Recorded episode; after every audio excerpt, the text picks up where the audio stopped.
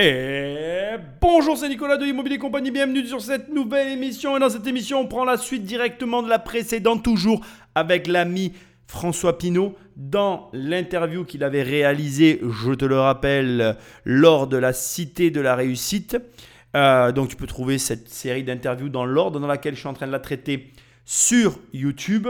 Et euh, juste pour t'indiquer aussi toujours, et parce que c'est important je pense, il est important surtout à ce stade d'avoir vu et écouté, pardon vu, mais en tout cas écouté les émissions précédentes parce que on est dans une, euh, dans une suite d'une interview que je vais recouper, que dont j'ai déjà enlevé des passages qui pour moi n'avaient pas trop de sens par rapport à ce qu'on cherche.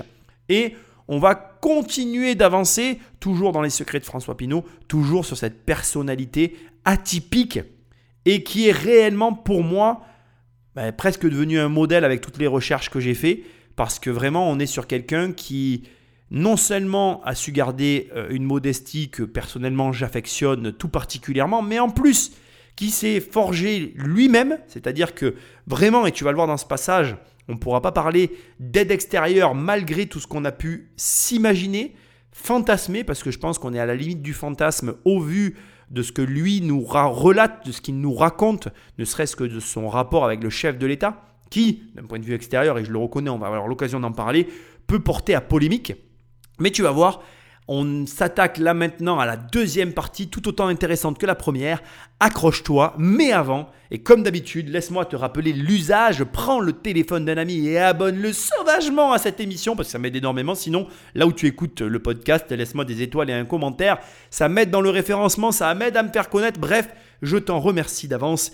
Et sinon, tu peux travailler avec moi en allant sur le site immobiliercompagnie.com dans l'onglet formation. Il n'y a qu'une formation, tu cliques, tu cliques et on travaille ensemble. Sinon, tu vas sur l'onglet livres, toujours sur immobiliercompagnie.com. Soit tu reçois des livres dans ta boîte aux lettres, soit tu télécharges les 100 premières pages de mon livre Devenir riche sans argent. Sans plus de transition, et parce qu'il est temps d'avancer, parce que les émissions sont relativement longues avec François Pinault, on attaque Patrick Magneto.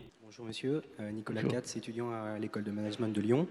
Donc j'aimerais savoir euh, qui sont les personnes qui ont cru en vous dans votre, euh, lors de votre entrée dans votre vie professionnelle et après évidemment aussi.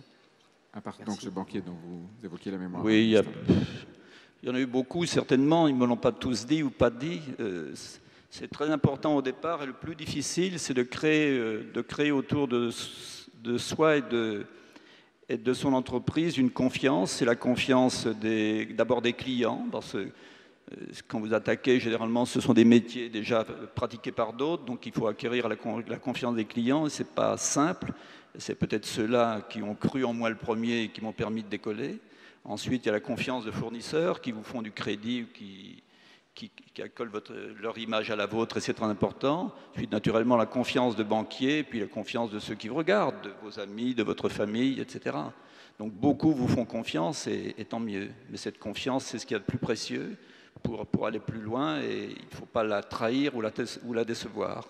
Et en dehors de ce banquier dont, vous parliez à l'instant, est-ce que dès le début, il y a des gens qui vous ont accompagné, euh, qui ont été euh, soit des miroirs, soit des relais, soit des aides permanentes non, il n'y a pas eu d'aide permanente, ça n'existe pas, je crois. J'ai eu des, des modèles que j'ai eu la chance de croiser dans ma vie, beaucoup de, beaucoup de personnes, d'hommes remarquables qui m'ont qui m'ont servi de modèle et d'exemple. Par exemple, dites-nous qui? oh, des, grands capitaines d'industrie. Euh, plus récemment, Gianni Agnelli, par exemple, que j'ai la chance de connaître, qui est un homme admirable et, que j'aime beaucoup, et bien d'autres, je ne vais pas les citer, mais, bon nombre d'exemples de chefs d'entreprise français ou d'hommes d'affaires français ou d'hommes tout court français qui m'ont servi de modèle et autres, bien sûr.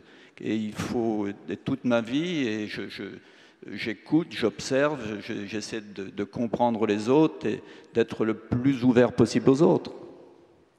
on n'a pas fini d'apprendre On n'a jamais fini d'apprendre, surtout quand on n'a pas appris tout petit, parce qu'on apprend à picorer tous les jours. On est un peu comme une éponge et écouter et, regarder.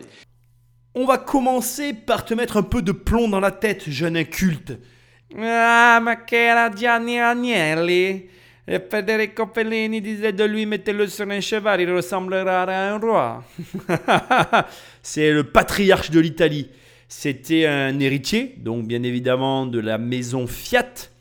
Et euh, il a repris, entre guillemets, l'empire industriel.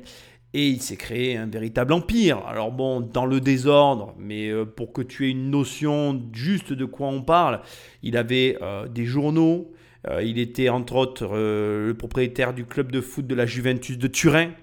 Il avait des vignobles dans le Bordelais, des immeubles de prestige, une chaîne hôtelière, des grands magasins, une compagnie d'assurance, une papeterie. C'est un homme euh, de goût, comme on disait de lui. C'était un homme euh, qui avait des collections de peintures, de sculptures, de meubles. Enfin, c'était quelqu'un euh, fait des recherches. Tu verras Gianni, donc G-I-A-2-N-I, Agnelli. A-G-N-E-2-L-I. bon, voilà, on parle vraiment d'une personnalité comme il dit qu'il avait la chance de connaître, faut comprendre ici qu'on est euh, face à quelqu'un qui est toujours en vie. Hein, euh, François Pinault est toujours en vie, mais on est aussi face à quelqu'un qui a quand même un certain âge et qui donc a été, euh, a été en contact avec des légendes comme Gianni Agnelli. Gianni Agnelli est mort en 2003, juste pour que tu te fasses une notion. Et ici, on a un capitaine d'industrie français qui te dit que la chose la plus importante, eh bien, c'est la confiance et que la confiance, on, cherche à l'obtenir et qu'on ne doit surtout pas la trahir. Dans un monde, et d'ailleurs la question va dans ce sens-là, dans un monde où on croit que l'argent est au-dessus de tout, eh bien en réalité, c'est la confiance qui est au-dessus de l'argent. Apprends à donner confiance à tes pères, apprends à donner confiance à ta famille, apprends à donner confiance à tes fournisseurs, aux personnes avec lesquelles tu travailles, à tes clients. Et si tu obtiens leur confiance, tu pourras tout obtenir d'eux de l'argent, mais des choses qui ont encore bien plus de valeur, comme notamment, je le répète, mais la confiance, entre autres. Et d'ailleurs, il faut savoir une chose, c'est que l'argent, c'est avant tout de la confiance. Et c'est intéressant de voir qu'il l'avait compris. Alors ici, on a d'un côté une question presque innocente, et on a de l'autre côté François qui répond de, toute sa splendeur, mais il faut comprendre qu'au-delà de la question, et c'est ce que je veux que tu te mettes en tête, il y a deux mentalités qui s'opposent. D'un côté, toi, comme beaucoup d'autres, vous cherchez l'aide qu'il a pu avoir, la personne, le truc qui lui a permis d'arriver là où il est arrivé, et de l'autre, on a celui qui a vécu le parcours et qui te dit, et qui a du mal à trouver les mots, mais il n'y a rien de tout ça les gars. Et c'est très intéressant parce que ce que tu dois comprendre, c'est que l'aide que tu cherches et que cherche à la fois la, personne qui lui pose des questions, à la fois le public, à la fois tout le monde qui se demande auprès des riches, mais quel est le truc? Même moi, qui ne suis pas le meilleur vendeur de formation de la Terre, je pourrais jouer sur ce vecteur-là en te disant, oui, mais dans ma formation, il y a un truc pour te faire passer au niveau supérieur. Mais en vrai, il n'y a pas de truc, il n'y a pas d'aide, il n'y a rien qui va te faire passer au niveau supérieur parce que comme il le dit, c'est un mécanisme que tu dois découvrir, que tu dois mettre en place, une ouverture d'esprit, tu dois aller pécorer de l'information, l'ingérer et l'adapter à ta situation. Et donc, d'un côté, on a quelqu'un qui essaye de t'expliquer le mécanisme, et de l'autre, on a les gens qui cherchent l'aide, l'astuce, le raccourci qui va leur permettre d'obtenir plus vite ce qu'ils cherchent à obtenir, ce qu'ils n'arrivent pas, même c'est ça que je devrais dire, ce qu'ils n'arrivent pas à obtenir. Mais qu'est-ce que tu espères d'un self-made man, d'un homme qui s'est fait tout seul? Il va pas, il, il, va pas te donner d'astuces parce qu'il n'en a pas. Il n'y en a pas.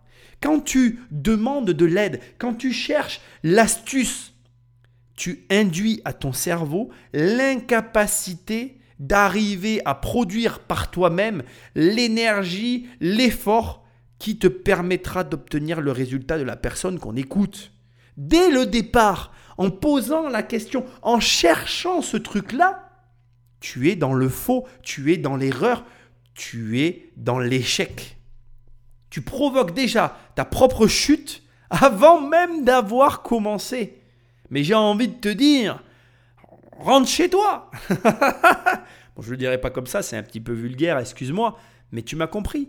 Donc forcément, ici, on peut avoir l'impression que d'un côté, on a quelqu'un qui ne veut pas répondre aux questions ou qui n'y arrive pas, et de l'autre, des gens qui insistent parce qu'on a l'impression quand il reformule les questions qu'il insiste, mais non, en fait, il peut insister tant qu'il veut, il n'aura pas la réponse tout simplement parce qu'elle n'existe pas. Donc s'il te plaît, remets tes idées en place, commence à comprendre que comme il dit, tu vas devoir agir comme une éponge, tu vas devoir avoir des idoles, tu vas devoir avoir des gens avec qui tu acceptes l'information et la formation qu'il te donne, et tu vas devoir avancer avec ça. Et oui, il n'y a rien de plus, il n'y a rien de moins. Et ni moi ni personne d'autre ne pouvons t'aider. On s'en tient à ça, on continue. Est-ce que les réseaux euh, ont beaucoup compté pour vous? La France est un pays, comme beaucoup d'autres d'ailleurs, où il y a des réseaux, des entraides, des amitiés, des renvois d'ascenseurs. Vous faites partie d'un réseau?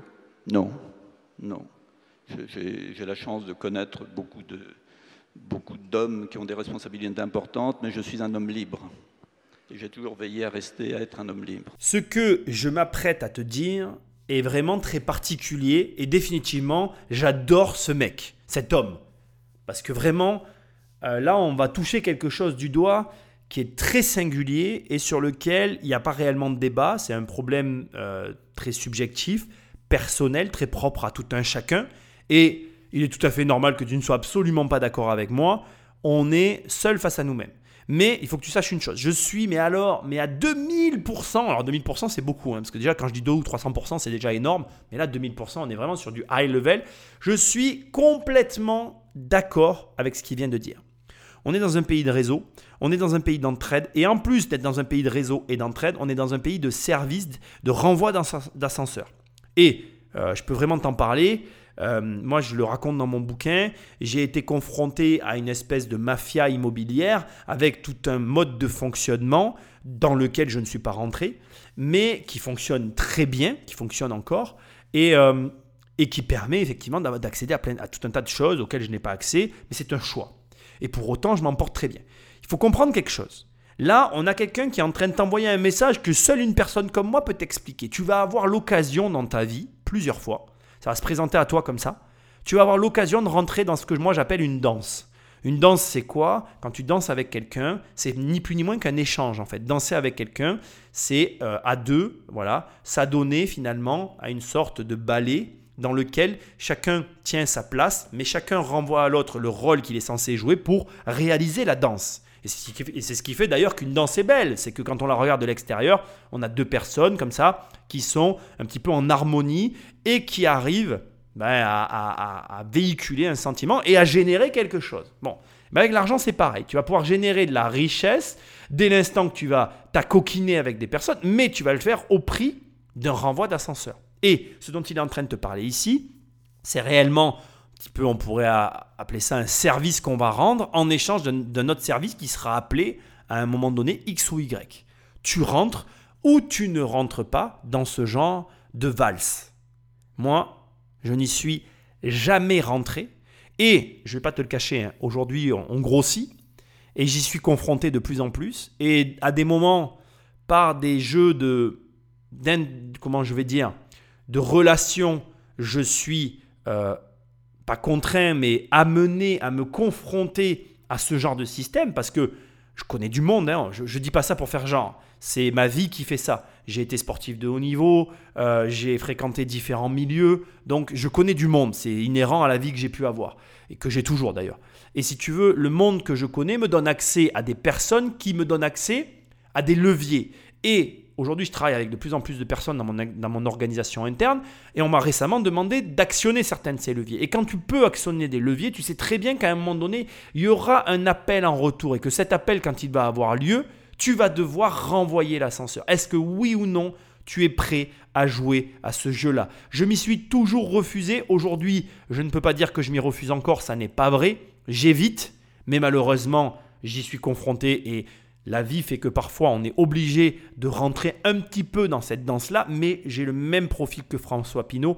Je m'y refuse et je fais tout pour ne pas m'y adonner pour la simple et bonne raison que ma liberté n'a pas de prix, je ne dois rien à personne et je veux continuer à ne rien devoir à personne. Je me suis fait tout seul, indépendamment de tous ces réseaux. Je n'ai rien contre, je n'ai rien contre et je comprends qu'on y ait recours, mais ce n'est pas ma manière de fonctionner. Et ce qui est important dans tout ça, là où je t'emmène, c'est où? C'est que tu dois savoir ça pour toi. La question n'est pas de savoir si j'ai raison ou j'ai tort. La question n'est pas de savoir s'il faut le faire ou s'il ne faut pas le faire. La question de savoir qui es-tu? La question c'est qui es-tu face à ça et qu'est-ce que tu es prêt à faire pour y arriver? Moi j'ai des relations autour de moi qui sont à fond dans les réseaux, qui fonctionnent avec du réseau, qui gagnent de l'argent par des réseaux et qui entretiennent leur réseau et ça leur coûte cher dans tous les sens du terme. Et je ne parle pas que d'argent. Si tu sais ce que tu veux et que c'est OK pour toi, fais-le. C'est très bien et ça marche. Mais tu peux y arriver sans. Et je voudrais t'envoyer un message parce que moi très longtemps on m'a dit mais sans réseau tu n'y arriveras jamais. Je suis la preuve que c'est possible. Et François Pinault qui est largement au-dessus de moi est la preuve que ça l'est aussi. Ce qui nous donne de l'espoir, ce qui confirme que tu peux le faire. Donc il suffit juste que tu sois en accord, en raccord et en accord avec tes principes, et à partir de là, tu t'y tiens et tu avances. Il nous montre, je te montre que c'est possible, il suffit simplement d'être capable de dire non quand ça se présente et de savoir dans quelles conditions, si jamais tu rentres dans la danse, tu rentres dans cette valse et auquel cas, ben, que tu sois prêt à en payer les conséquences. Vous avez la réputation, tout le monde sait que vous êtes ami avec le chef de l'État. Tout le monde sait qu'au soir de sa première élection en 95, euh, sa femme est, venue chez vous, passer euh, la fin de la soirée électorale. C'est un lien très fort, ça vous a aidé je suppose? Non, ça m'a plutôt handicapé. Vous savez, être l'ami de chef de l'État, quand on est dans les affaires, c'est plutôt. Non, ça n'est pas une aide, mais c'est euh, une relation personnelle. Vous savez, je ne fais pas de politique. C'est un homme pour lequel j'ai beaucoup de, respect, une grande admiration, que je connais depuis, depuis 25 ans. Et, et puis voilà, mais ça ne. Il n'y a jamais eu d'intervention de la part de cet homme en ma faveur. Et je ne lui ai jamais rien demandé d'ailleurs. Et je ne pense pas que ça m'ait aidé. C'est plutôt une.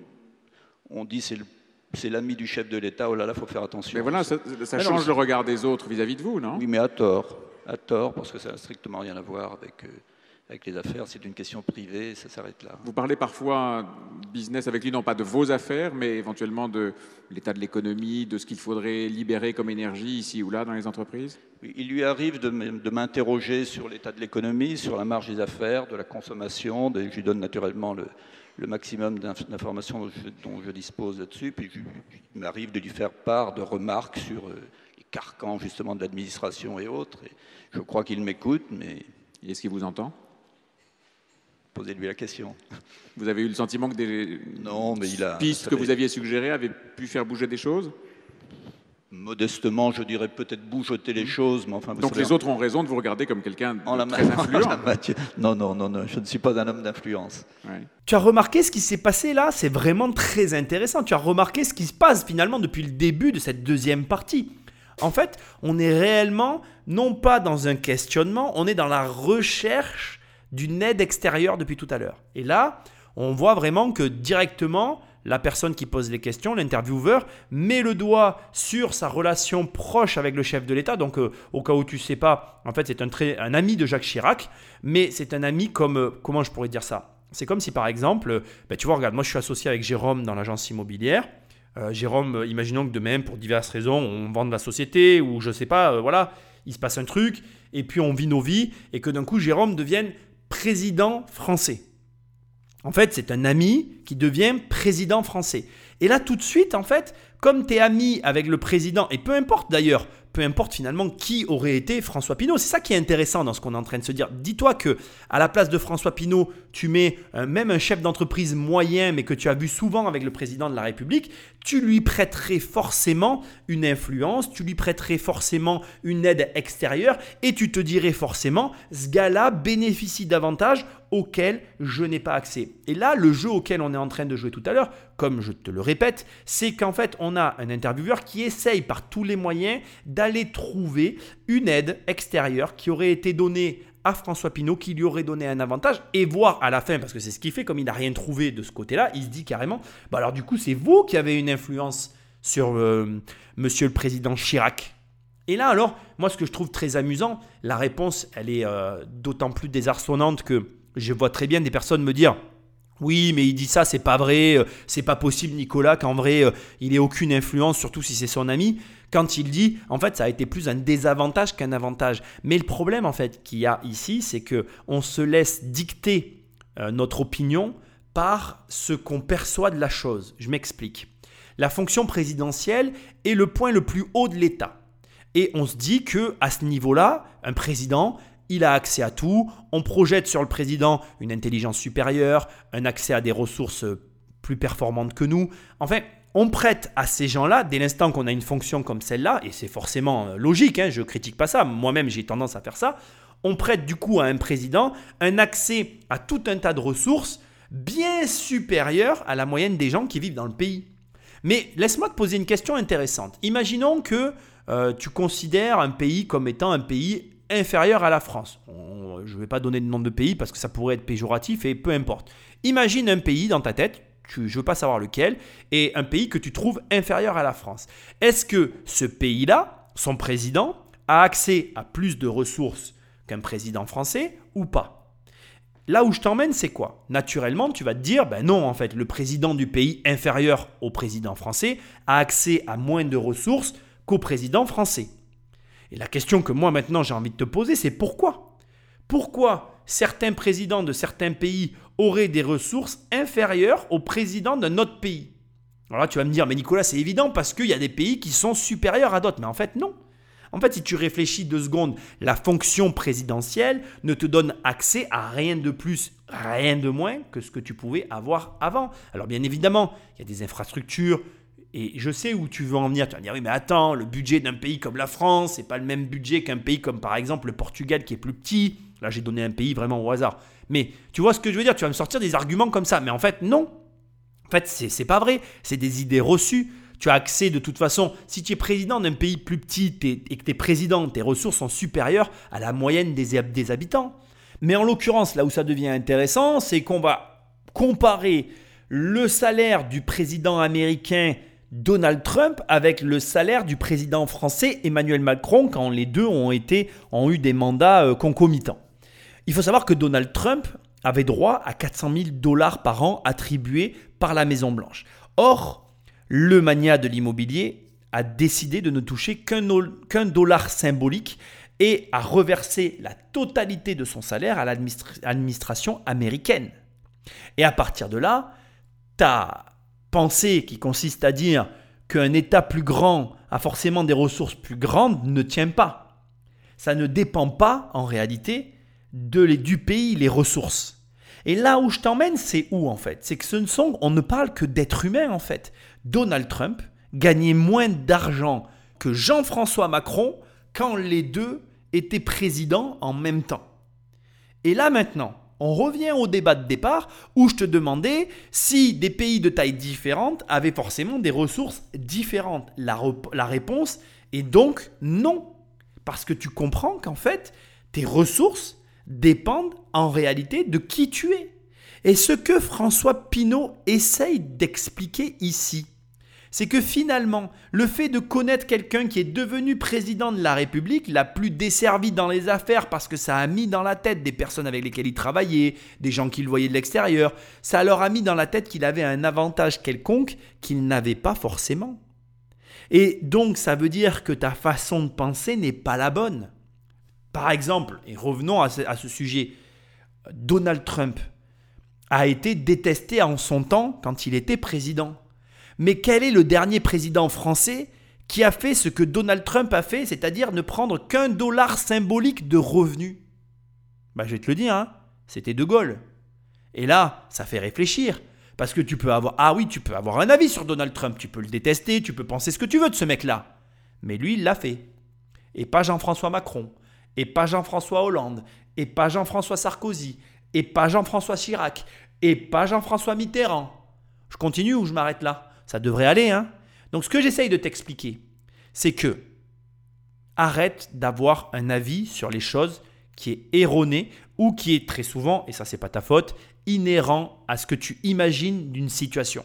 Le mieux, et je vais te dire, on partage euh, tous les deux ce problème, hein, moi je suis comme toi, hein, je partage le même problème que toi. Le mieux quand ça t'arrive, quand tu commences à avoir ces mauvaises pensées, c'est que tu détournes ton regard de la chose et que tu commences à faire autre chose, que tu t'arrêtes tout de suite de faire ce que tu fais et que tu passes à, une nouvelle activité, à regarder quelqu'un d'autre parce que tu es en train de déraper total. Et honnêtement, moi je suis bluffé de voir l'attitude complètement saine que peut avoir François Pinault vis-à-vis de tout ça. Cet homme est droit dans ses bottes, droit dans ses baskets, il est d'une droiture irréprochable et ça nous ramène à ce que je te disais dans l'épisode précédent. Si tu es infidèle avec ta femme, tu seras infidèle avec tout le monde. Si tu es droit dans tes bottes, tu seras droit avec tout le monde. Il est complètement droit dans ses bottes. C'est quelqu'un qui a une hygiène de vie qu'il applique à lui-même qui est irréprochable. Et sans surprise, il est irréprochable dans ses affaires. Dans votre carrière, vous parlez tout à l'heure de l'État qu'il faut respecter et pour lequel on doit avoir euh, une forme de reconnaissance. Vous avez, vous, dans vos affaires, eu la chance de trouver comme allié à un moment l'État. À quel moment? Chapelle d'Arblay. Oui, parlons-en, Chapelle d'Arblay, parce que là, Chapelle d'Arblay... Alors dites, dites, un petit peu ce que c'est. Chapelle d'Arblay est un fabricant français de, de papier journal qui est installé à côté de Rouen. C'est une entreprise qui a fait faillite en 1987. Elle était en faillite, elle avait bénéficié d'aides de l'État considérables, plus de 3 milliards de francs, les milliards de l'époque c'était beaucoup. Elle fait faillite, il n'y avait pas de repreneur. J'ai repris cette entreprise parce que j'avais des activités dans l'industrie du bois, notamment de panneaux, de contreplaqués, etc. J'ai repris cette entreprise à l'époque au scandale pour un franc symbolique. C'est vrai, j'ai repris pour, pour un franc symbolique. C'est-à-dire 15 centimes d'euros. 15 centimes d'euros, exactement. Pas cher, hein sans, sans, subvention de l'État, en reprenant au contraire un, la, la, moitié de, de, des 3 milliards que l'État avait engagés dans la société précédente qui était en déconfiture, j'en ai repris la charge, c'est-à-dire un milliard et demi. Cette affaire, ensuite, en 90, quand j'ai décidé de sortir des industries du bois, elle a été revendue, je l'ai revendue à un groupe finlandais un des, un des, leaders mondiaux, qui est devenu le leader mondial aujourd'hui de la pâte à, la pâte à papier du papier journal, qui oui. s'appelle Kimi Kimene. Je l'ai revendu pour, je crois me souvenir, autour d'un milliard et demi de francs. L'État a été remboursé de son milliard et demi, et l'État, naturellement, a perçu des impôts sur les bénéfices sur le milliard et demi de francs que j'ai reçu. Je considère que j'ai sauvé l'État euh, en partie de, la, de, de, de l'ornière dans laquelle il s'était mise, premièrement, et que ce n'est pas une subvention de l'État, bien au contraire. Et deuxièmement, j'ai remis cette entreprise dans les mains de grands professionnels. Et vous voyez bien, aujourd'hui, on n'entend plus parler, c'est une entreprise qui tourne. Donc ça, on a beaucoup raconté. On, on a beaucoup, oui, parce qu'on a beaucoup dit que, et vous et d'autres, euh, Bernard Arnault par exemple, euh, avaient construit une partie de leur fortune avec l'aide de l'État, au lait de l'État. Ça, ça vous choque, ça vous, ça vous irrite? Ça, ça m'irrite parce que ça n'est pas vrai. C'est une légende. J'ai repris des affaires en difficulté, mais à l'époque, souvenez-vous, dans la fin des années 70 et années 80, il n'y a pas beaucoup de repreneurs d'affaires en difficulté, notamment dans les métiers du bois. Elles ont toutes été, elles n'ont pas bénéficié de subventions d'État, sauf Isorois qui a bénéficié de 150 millions de francs de subventions, oui. qui ont été remboursés à l'État français à cause de Bruxelles qui s'est opposé à ces subventions. Alors, vous voyez que j'ai eu beaucoup d'aide. Mmh. Dans le cas d'Isorois, j'ai tout remboursé. Dans le cas de la, chapelle d'Arblay, ça a rapporté à l'État. C'est la légende de dire que, que j'ai bénéficié d'aide de l'État. J'ai bénéficié du fait qu'il n'y avait personne pour reprendre ces entreprises parce que c'était des industries du bois, que personne ne voulait pratiquer ces métiers qui étaient considérés comme des métiers de gagne petit et que j'ai réussi à faire fonctionner ces entreprises, à les revendre ensuite dans de bonnes conditions pour me redéployer dans les métiers du commerce au début des années 90. Tu l'as compris, ce deuxième épisode va tourner autour de ça on est réellement dans l'incrimination et la recherche d'une aide quelconque extérieure qui aurait permis à François Pinault et consorts, parce que ça t'a pas échappé, notre ami Bernard Arnault, dont tu rêves que je fasse une analyse, a été cité. Et il faut savoir que Bernard Arnault, François Pinault sont en quelque ont été à une période en quelque sorte concurrents mais ont tous deux usé quelque part des, de stratégies identiques. Mais pourtant, je vais quand même, euh, là, je suis quand même obligé de le dire, j'accepte moins bien les accusations qui viennent d'être fomentées en, envers et à l'encontre de François Pinault que si elles avaient été euh, dirigées vers Bernard Arnault. Je considère que euh, dans le placard de Bernard Arnault, il pourrait y avoir une affaire sur laquelle euh, ce genre de questions aurait pu peut-être être plus justifié qu'ici face à François Pinault. Mais on va se concentrer sur François Pinault, tu l'as compris, on n'est pas sur une émission de, Bernard Arnault. On va se concentrer sur François Pinault et on va se concentrer sur, euh, donc évidemment, la réponse qu'il a formulée. Alors déjà, je trouve que c'est, pour être tout à fait franc avec toi, ce que tu viens d'entendre là, c'est la raison pour laquelle j'ai choisi cette interview. C'est vraiment cette réponse ici qu'on vient d'écouter ensemble, relativement longue, qui me l'a fait décider. Pourquoi? Parce qu'elle te montre, encore une fois, et comme la fois précédente, que ta perception des choses est biaisée. Tu es complètement assujetti à des biais cognitifs dont nous sommes tous victimes et qui euh, pervertissent ta vision de, de réel, de ce qui se passe réellement dans la vie. Ici, c'est très intéressant, la question telle qu'elle a été posée, on sous-entend qu'il a donc reçu une aide de l'État et que c'est grâce à cette aide de l'État qu'il a pu revendre la société un milliard et demi. Effectivement, déjà, ce que tu découvres ici, c'est que la façon dont tu vas présenter les choses conditionne la façon dont elles sont comprises. Alors tu vas me dire, Nicolas, tu es bien gentil, mais ça, je l'avais compris il y a très longtemps, mais complètement.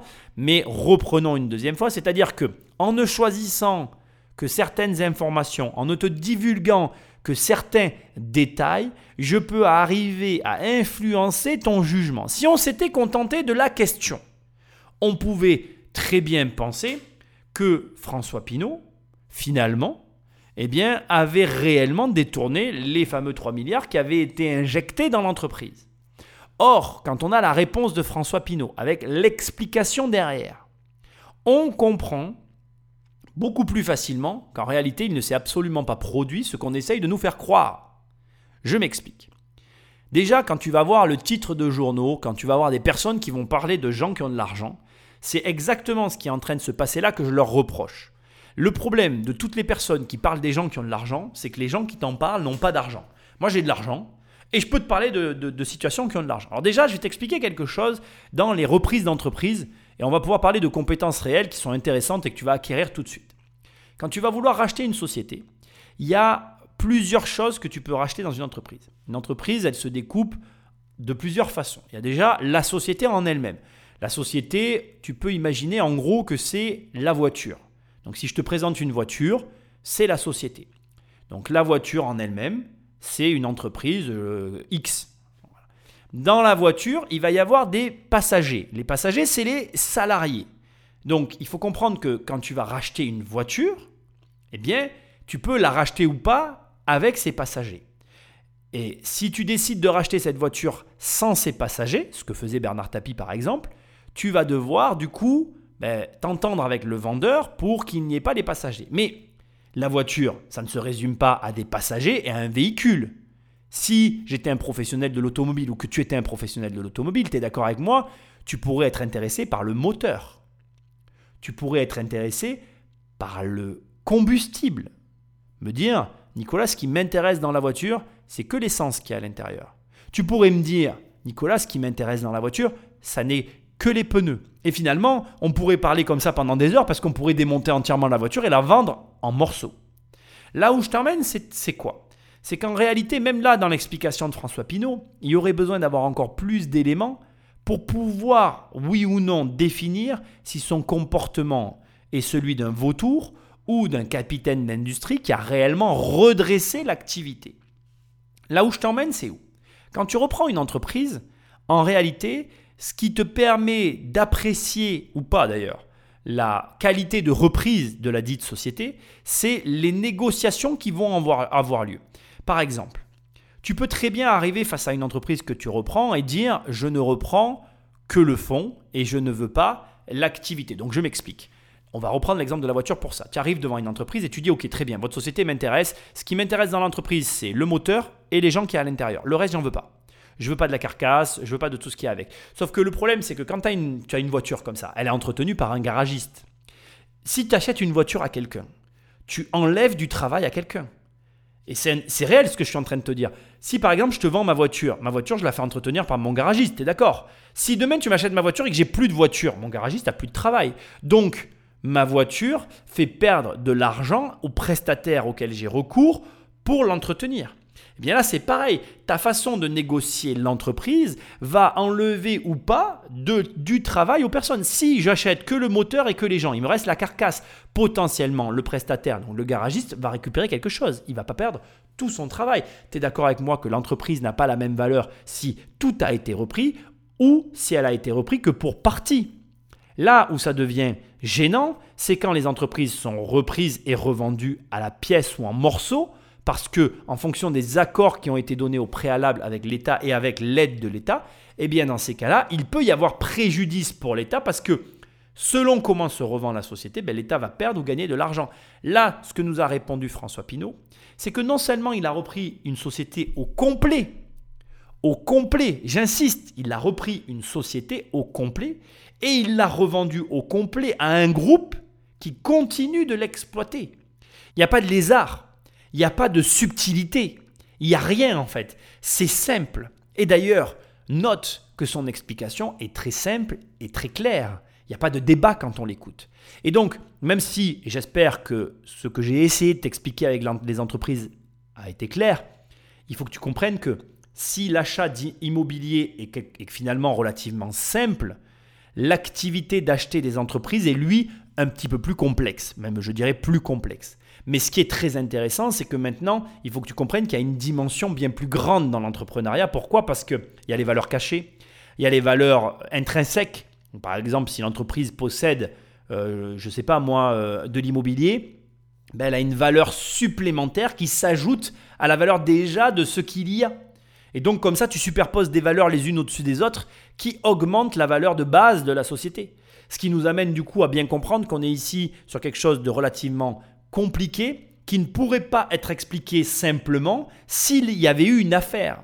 Et donc là, c'est vraiment intéressant parce que je reviens sur tout ça. En fait, on est toujours dans l'aide, on est toujours dans la recherche d'une aide éventuelle extérieure qu'il aurait reçue, mais la nature même de sa réponse doit te montrer qu'il n'y a eu aucune aide à ce mec-là. Tu es en train d'écouter l'interview d'un milliardaire qui n'avait aucun diplôme et qui a construit et bâti sa fortune en France. Si tu as la moindre excuse euh, à te trouver, eh bien là, tu te l'es foutu sous les fesses, tu t'es assis dessus et tu n'as plus aucune excuse en fait. Ce mec-là est en train, tout simplement, de te prouver par A plus B que c'est possible d'être honnête, de devenir milliardaire et de drainer derrière, lui une fortune colossale en étant en France, en étant droit dans ses bottes et en ne prenant part à aucun réseau, à aucun copinage de quelque sorte que ce soit. Donc je veux que ce soit très clair. Tu sais quel est le secret de François Pinault? Tu veux le secret de François Pinault? C'est d'être honnête. Il a compris qu'il n'était que le prolongement de lui-même, que ce qu'il faisait à un endroit se reproduisait à un autre, et qu'il avait tout intérêt à être partout égal à lui-même, tout le temps et en permanence, s'il voulait réussir.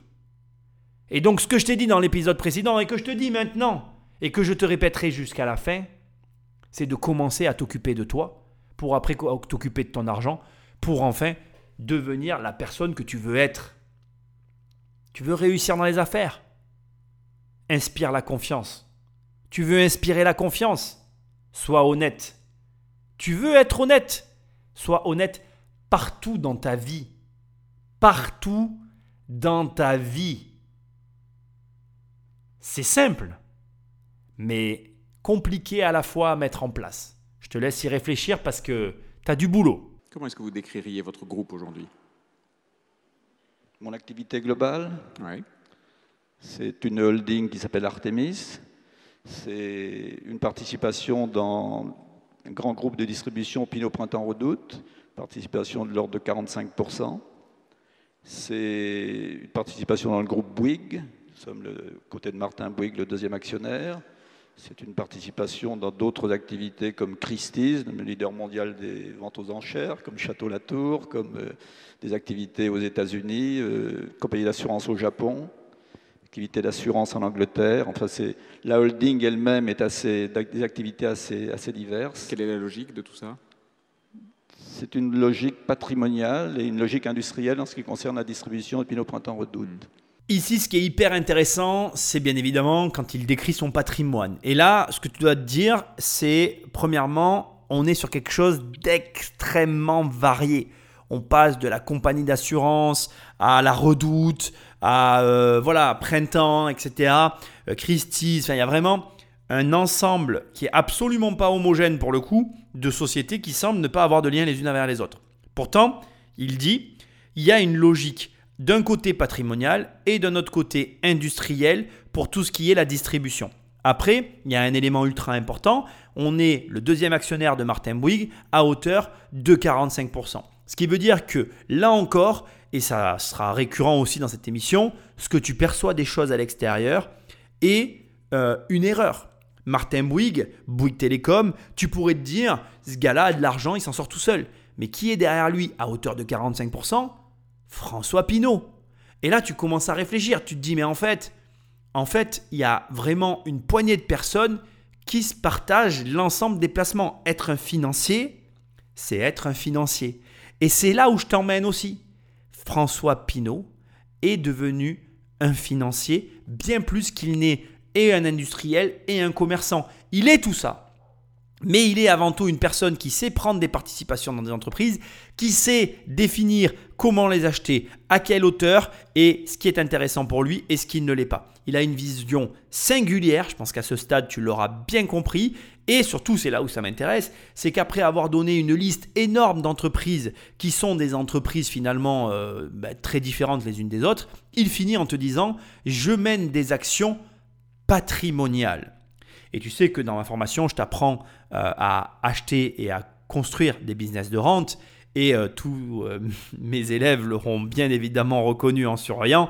La liste des sociétés qu'il vient de nommer, pour la plupart, sont des business de rente. Et c'est là où tu retrouves une activité, bien évidemment, patrimoniale. Il y a entreprises et entreprises, et c'est logique d'ailleurs, certaines sociétés sont beaucoup plus risquées que d'autres, mais ici, on a quelqu'un qui connaît son affaire, qui a très bien compris quel genre de société il devait acheter et quel genre de société il ne devait pas acquérir. Qu'est-ce qui vous fait choisir une affaire? La qualité de l'affaire proprement dite, le secteur d'activité, dans quel secteur d'activité, dans quel pays, avec quels hommes, qui la, qui la dirige, comment peut-on la diriger? Très très bonne question, réponse comme je les aime, courte et concise, droite au but. La qualité, donc bien évidemment il juge la qualité de l'affaire. Attention, là il faut que je t'alerte. Qualité de l'affaire, ça ne veut pas dire que l'entreprise fonctionne. Ça veut dire que l'entreprise a des qualités requises pour être acquise. Je vais te le dire autrement, on va s'entendre. Tu peux très bien avoir une affaire qui ne gagne pas d'argent, qui en perd, mais qui soit de qualité. Parce que tu vois immédiatement ce qu'il y a à faire pour redresser la barre. Et ça, je vais te le dire comme je le pense, c'est les meilleures affaires. bon, le secteur, parce que là aussi c'est pareil. Il y a des secteurs qui sont euh, très différents les uns des autres encadré de façon différente. Enfin bref, il y a tout un, tout un tas d'éléments qui viennent euh, dans cette boîte-là et que je ne vais pas décrire ici parce que ça serait long et rébarbatif, mais tu comprends très bien que euh, un secteur d'activité comme la restauration, c'est très différent d'un secteur d'activité comme l'assurance. Ça n'est pas exactement les mêmes secteurs d'activité, mais au demeurant, après, encore une fois, selon la qualité de l'affaire, ça peut toujours être intéressant. Dans quel pays? Parce que là aussi, c'est un détail quand même qui a toute son importance et c'est bien qu'il le souligne parce que ben, bien évidemment que chaque pays amène son lot de problèmes et son lot d'avantages. Donc forcément, ben, ça pèse dans la balance. Quand tu sais que tu es en France et que tu as déjà un lot de problèmes qui est relativement important, ben, tu vas aller vers des pays qui vont t'amener un lot d'avantages qui viennent faire ce qu'on appelle le ballon, le contrepoids. Et ça, c'est important. Avec qui? Avec qui à deux niveaux. Premier niveau, ben, avec qui C'est-à-dire avec qui je fais l'affaire Qui sont mes associés Avec qui j'achète Avec qui qui la dirige, qui y a à l'intérieur, qui va pouvoir m'assister, comment ça fonctionne déjà sans moi, avant même que j'arrive avec le personnel qui est à l'intérieur. Donc, avec qui est une vraie question parce que euh, acheter une entreprise, eh bien, on l'achète avec les gens. Ça paraît fou à dire, c'est assez étrange. Et c'est pareil en immobilier. C'est vraiment des choses qui m'ont toujours euh, paru bizarres. Tu vends les personnes avec. Donc quand tu vends euh, des biens loués, bah, tu vends les locataires avec, tu vends les gens qu'il y a dedans. Et quand tu vends ton entreprise, bah, tu vends les salariés qu'il y a dedans, tu vends les gens avec. Donc quelque part, tu vends un peu des gens. C'est bizarre, c'est euh, une coutume moderne qui est acceptée. Mais moi, je t'avoue que quand je l'avais mentalisé la première fois, j'avais toujours... Ça m'avait fait bizarre. Je me suis dit, tiens, l'esclavage a été aboli, mais ne serions-nous pas en face de l'esclavage moderne? Je dis ça, je dis rien. mais bon, voilà, c'est quand même important parce que là encore, euh, le avec qui aux États-Unis, en Californie, sans droit du travail, c'est absolument pas pareil que le avec qui en France, avec le droit du travail qu'on a. C'est après, euh, comment dire, ce que je viens de dire peut être interprété de différentes façons, c'est pas du tout euh, négatif, mais c'est une réalité. Tu n'achètes pas une entreprise dans certains pays où c'est très libéral de la même façon que tu vas acheter en France et inversement. Alors c'est pas un problème en soi, mais c'est effectivement un facteur qui rentre réellement dans la balance. Et aujourd'hui, euh, dans la période dans laquelle nous sommes, ne pas le prendre en considération, c'est une pure folie. Enfin, et pour terminer, le point le plus important, c'est surtout comment on peut la diriger. Parce que pareil, tu diriges pas, tu as entendu, une entreprise au Japon, tu diriges pas une société au Japon qui nécessite ta présence quotidienne de la même façon qu'une entreprise au Japon qui n'a jamais besoin que tu sois là. Tout en étant en France, hein, ça va de soi. Je transposais dans la peau de M. Pinault. Mais tu m'as compris. On est sur réellement euh, un questionnement qui est essentiel parce que François Pinault, même s'il a, comme tu l'as vu dans le premier, tout premier épisode, et pas dans l'épisode précédent, mais dans le tout premier épisode, si, si tu l'as bien compris, il a très tôt eu un jet privé. En attendant, il habite en France. Donc à un moment donné, il va devoir rentrer. Et ça, ça compte. Donc euh, réflexion à prendre en considération, réflexion à avoir, et surtout, moi j'insiste, mais je vais te le dire maintenant parce que là on, vient, on a attaqué le passage sur les entreprises, mais si tu achètes des biens immobiliers, tu seras aisé, tu auras de l'argent, mais si tu veux avoir une fortune colossale ou si tu veux être très riche, c'est comme fait François Pinault. C'est en achetant des entreprises, c'est pas en achetant de l'immobilier. La construction est achevée aujourd'hui? Non. J'espère. Ça n'est jamais terminé, vous savez. Il faut s'adapter en permanence aux, aux, circonstances, aux difficultés qu'on rencontre, aux opportunités qu'on peut, qu'on peut rencontrer. Donc ça n'est jamais terminé. Non? Mais est-ce qu'à un moment dans, dans, votre histoire, vous vous êtes dit, bon, là j'ai franchi une étape majeure, j'ai un groupe qui a un profil à peu près défendable, qui est à peu près équilibré, je repartirai peut-être un jour à l'attaque, mais au, jour d'aujourd'hui, alors ouais, les affaires sont bien en Il y a bien sûr des périodes où il faut souffler, il faut, il faut, il faut s'arrêter un peu, il faut stabiliser, il faut, il faut faire fonctionner l'ensemble des entreprises, et ce n'est pas toujours le cas. Donc il faut, il faut se donner un peu de recul, un peu de répit. On ne peut pas être en permanence en marche forcée, mais, mais ce n'est pas pour autant que c'est terminé. Il y a des moments de, de répit, de réflexion, de, comme un sportif qui souffle et qui reprend des forces. Ici, c'est intéressant, il te donne finalement son rythme. Et son rythme, il est quelque part entre euh, ben, la course folle et effrénée et les légers temps morts qui lui permettent tout simplement de poser quelques stratégies et de réorienter. C'est le sentiment qui m'anime ici. C'est-à-dire que ce que je suis en train de te dire, ça n'est pas issu d'une analyse ou de recherche, mais je pense qu'on est face à quelqu'un qui a eu ce comportement-là, qui consistait tout simplement à euh, attaquer, attaquer, attaquer, se reposer, mais très peu de temps, et attaquer, attaquer inlassablement. Alors, c'est une image, quand je parle d'attaquer, je pense et je fais allusion à quelqu'un qui va avoir un comportement euh, de combattant, qui va avoir un comportement de je vais de l'avant. Et ça, c'est vraiment important de le préciser parce que tu dois adopter ce comportement-là. Pareil, on sent vraiment que quand il dit le sportif de haut niveau, il dit voilà, entraînement régulier, quotidien, passage à l'action. Je pense que tu l'auras compris, il n'est pas pour la réflexion euh, à outrance, bien au contraire.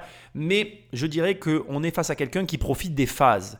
Euh, tu sais, et là je vais transposer un petit peu à ma modeste situation, euh, je peux t'assurer que quand tu essayes de construire quelque chose, une entreprise euh, d'une certaine envergure, eh bien en fait, tu te rends assez vite compte que finalement, il y a euh, effectivement de, de facto, de par le contexte, tout ce que tu as à mener comme bataille dans ton quotidien, des moments où il va falloir que tu mettes un petit peu en recul ou que tu te mettes un petit peu en pause. Et je pense que réellement, on est face à quelqu'un qui a profité de ces phases d'arrêt obligatoires.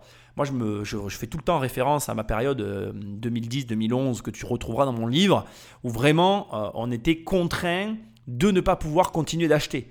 Contraint par le marché, contraint par les changements bancaires, contraint par tout un tas d'éléments qui nous ont obligés à euh, ben, finalement repenser notre stratégie et réajuster. Et je crois qu'en fait, c'est comme ça que tu dois vivre intensément en permanence, mais quand à un moment donné ça ne fonctionne plus pour diverses raisons qui t'échappent, donc qui sont extérieures à toi, profiter de ces moments-là pour se recentrer et pour pouvoir ben justement, comme il le dit, euh, repenser euh, sa stratégie, repenser ses positions, peut-être arbitrer, peut-être faire ce que tu as à faire. Tu peux réellement utiliser ce qu'il vient de te dire dans l'immobilier, dans l'investissement, dans l'entrepreneuriat bien sûr, puisqu'on est face à un entrepreneur, mais tu vois ce que je veux te dire. On est réellement sur un comportement que je trouve sain et qui est en plus euh, peu commun parce que la plupart des gens vont avoir tendance soit à faire une chose après l'autre, soit à faire tout en même temps. Là, on a vraiment quelqu'un qui dit fais tout ce que tu peux quand tu peux et quand ça s'arrête, profite de l'arrêt pour mieux repartir. Et vraiment, j'aurais pas mieux dit. Il y a toujours des incendies à éteindre, à éteindre dans un groupe? Il n'y a pas d'incendie dans notre groupe. On a la chance que toutes les sociétés du groupe sont bénéficiaires. Il n'y a jamais d'urgence? Bon, Bien sûr que si. Il y a des urgences, il y a des hommes qui peuvent flancher, il y a des difficultés qui peuvent apparaître dans tel pays, dans un autre, mais il n'y a pas dans l'ensemble. Comment ça se passe dans ces cas-là? C'est vous qui intervenez directement? Vous êtes, euh, vous êtes très directif, vous, non, vous, non, si, les mains si, dans le cambouis si, et, et de le contrôle s'il s'agit, Non, s'il s'agit de la société la plus, cotée, la plus connue, qui est cotée en bourse, puis au printemps redoute, je, je n'agis pas directement, c'est Serge Wimbert qui agit avec ses équipes. Sur, je suis l'actionnaire, nous avons des contacts fréquents, voire quotidiens, euh, tous les deux. Je n'agis pas directement. Et en ce qui concerne les sociétés qui dépendent directement de la holding Artemis, j'agis rarement directement. Il y a aussi là, des équipes, dont Patricia Barbizet, François-Henri Pinault, qui, eux, qui eux, agissent. Oui, c'est ça. Là, je suis mort de rire. Je vais te dire après pourquoi je suis mort de rire. On va commencer par le choix des mots qu'il a employés. C'est quelqu'un qui, je pense que tu l'as remarqué, a un bon phrasé, a vraiment un vocabulaire euh, bien précis. Et il a dit on a la chance d'avoir toutes les sociétés qui fonctionnent. Est-ce qu'à ce niveau-là, tu crois que la chance a quelque chose à voir avec le fait que tout fonctionne?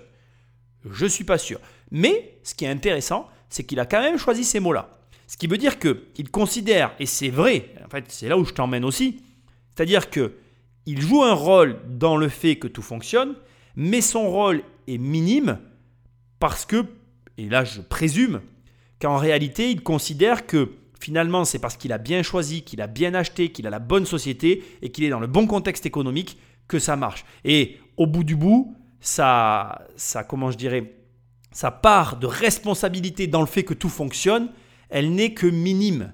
C'est-à-dire qu'en fait, c'est un ensemble de choses qui fait que tout marche, et lui, il a juste pris les bonnes décisions au bon moment, mais le reste ne dépend pas de lui. Ça, ce que je viens de te, dire là, l'analyse que je viens de te donner, et aussi son analyse à lui, je te le dis, mais alors vraiment comme je le pense, c'est la façon la plus saine de vivre, de manière générale. Hein. C'est-à-dire que oh, maximiser ses responsabilités quand tout va mal, et minimiser sa responsabilité quand tout va bien. Si tu agis comme ça, je t'assure que dans ta tête, ça ira toujours au top du top. Et vraiment. Et ensuite, la raison pour laquelle je rigolais, et j'ai encore le sourire aux lèvres, c'est qu'il a dit un truc, mais vraiment, mais alors, franchement, mais fais-en ton mantra. Hein. Enfin, moi, je suis content parce que je vis déjà comme ça. Donc, euh, mais là, c'est pour toi. Et la, la claque, j'espère que tu vas te la prendre. Il a dit, il n'y a jamais d'urgence. Il a dit, il n'y a jamais d'urgence on est à une, syllabe, un mot de rien n'est grave dans la vie. Je veux dire, presque c'est moi qui est sur scène, quoi. Tu vois, je veux dire, j'aurais pu dire ça. Il n'y a jamais d'urgence. Donc on a un, patron milliardaire d'un groupe international qui te dit, il n'y a jamais d'urgence, je n'agis pas directement. Je veux dire, euh, tu pourrais te dire, euh, oui, alors, en fait, il, a, il a d'ailleurs, il l'a dit de lui-même, hein, il n'y a pas eu de questionnement de l'intervieweur. Il a dit, même pour l'entreprise cotée en bourse, qui est sans, doute le, comment je vais dire, qui est la figure de proue, qui est le, navire amiral, mais même là, il a dit, je n'agis pas directement. Donc euh, maintenant, à partir d'aujourd'hui, quand tu vas arriver et que tu vas dire à, je ne sais qui ou à je ne sais quoi, ou même moi, si on se croise et que tu me dis, oui, mais tu comprends, et nanani, il y a ceci, et nanani, il y a cela. Oh, mais ferme-la. Oh, tais-toi, c'est bon, c'est fini là, hop, end of the game. T'as jamais plus le droit de dire, pour je ne sais quelle raison, euh, il y a une urgence, euh, oui, tu comprends, il m'est arrivé ça. Non, je veux dire, il y a un gars qui a mille fois, et je, mille fois, mais qu'est-ce que je dis, un million de fois plus de responsabilité que toi. J'aurais pu dire un milliard, mais je vais être sympa. Et le mec te dit, oh, mais vous savez, il n'y a jamais d'urgence. Euh, là, soit tu comprends soit tu comprends pas. Mais si tu comprends pas, euh, qu'on soit clair, hein, je peux plus rien pour toi. Je peux, peux rien pour toi en fait. Euh, arrête tout. Euh, voilà, va élever des chèvres, change de vie, mais ne viens pas me dire je veux devenir riche. Non, tu veux rien du tout, t'as rien compris. Donc comprends ou ne comprends pas. Mais Patrick Magneto. Pourquoi est-ce que vous avez une double structure aujourd'hui? Artemis, qui est une structure, comme on dit, fermée, hmm. et puis PPR, qui est une structure ouverte cotée en bourse Parce que la société cotée en bourse est une société de distribution, d'activités de commerce essentiellement, et Artemis a des activités bien différentes, comme je vous le disais tout à l'heure, de maisons de vente aux enchères comme Christie's ou, ou Bouygues, et que on reproche déjà assez à PPR d'être trop un conglomérat et trop diversifié. Imaginez que tout ça soit dans Pinot Printemps Redoute. Encore, non. Non. C'est pas non plus parce la, que. La holding familiale n'est pas cotée, c'est une holding privée, je crois que c'est mieux comme ça. Ça, c'est votre fortune personnelle. Je veux dire, familiale, est-ce que c'est est -ce c'est loin de la bourse parce que la fortune, c'est quelque chose de trop sérieux pour être confié aux boursiers Non, parce que c'est une activité d'holding, et je crois que ces holdings n'ont pas à être cotés, parce que vous, vous engageriez des, des, des, risques pour des investisseurs qui vous font confiance dans des activités, ils diraient qu'est-ce qu'on a été faire là-dedans, on n'a pas acheté les actions de cette maison pour... Euh, pour avoir investi dans Christie ou dans. etc. Donc je crois que c'est mieux comme ça. Là, on est vraiment dans la technique. Hein. La, la, question est pertinente. Pourquoi as-tu deux holdings? Pourquoi? Et la réponse est tout autant euh, lourde de réflexion pour toi. Il faut que tu entendes ce qu'il a dit. D'un côté, on propose finalement à des actionnaires des placements plutôt compréhensifs, mais déjà qui posent des problèmes parce que très diversifiés. Et de l'autre côté, moi je veux prendre des risques, donc j'agis à ma manière, mais dans ces cas-là, je reste privé parce que les risques que je prends ne sont pas euh, compréhensibles par le commun des mortels. Mais Ici, pour le coup, on va complètement dévier de l'analyse de François Pinault pour se pencher sur ton cas à toi. Oui, toi, c'est à toi que je parle, toi qui m'écoutes.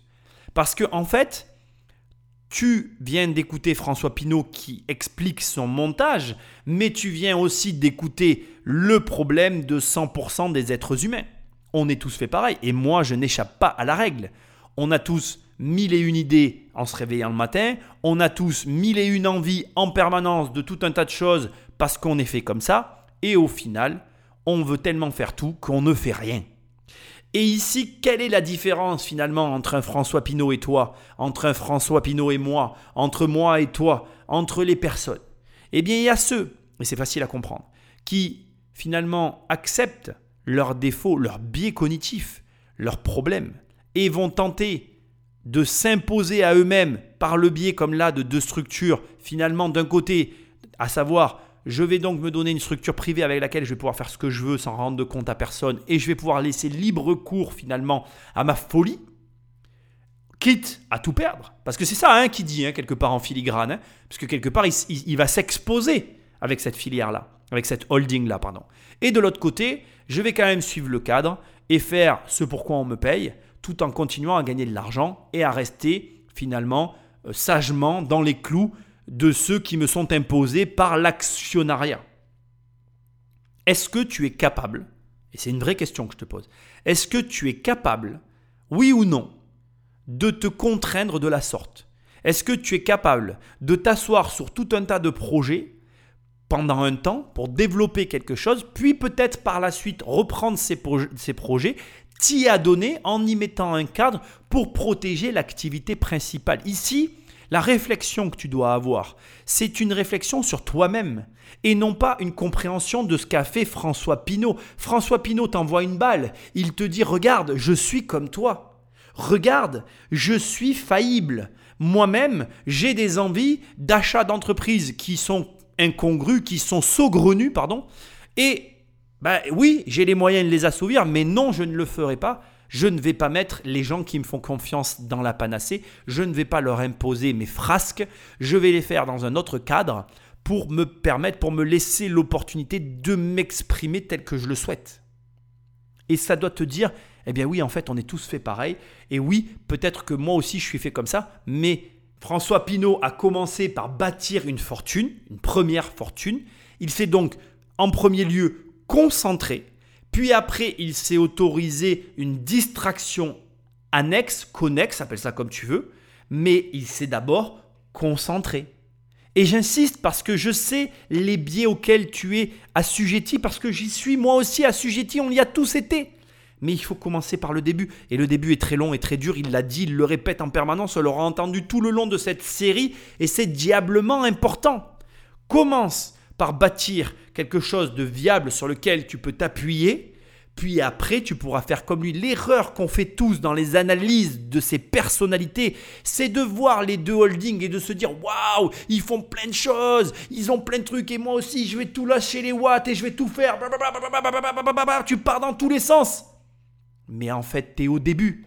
Et d'ailleurs, réellement, j'espère que tu l'as compris, il a fait une étape après l'autre. Et quand il a eu sa fortune, il a commencé à pouvoir devenir un financier. Mais pour pouvoir devenir un financier, il faut commencer par se constituer une fortune. Un pactole, ça n'est pas ce que tu crois. Un pactole, ça n'est pas ce que tu crois. Oui, François Pinault a encaissé une énorme somme d'argent qu'il a replacé après dans le sucre et qu'il a donc démultiplié de façon anormale, avec laquelle ensuite il a construit un empire. Oui, c'est vrai.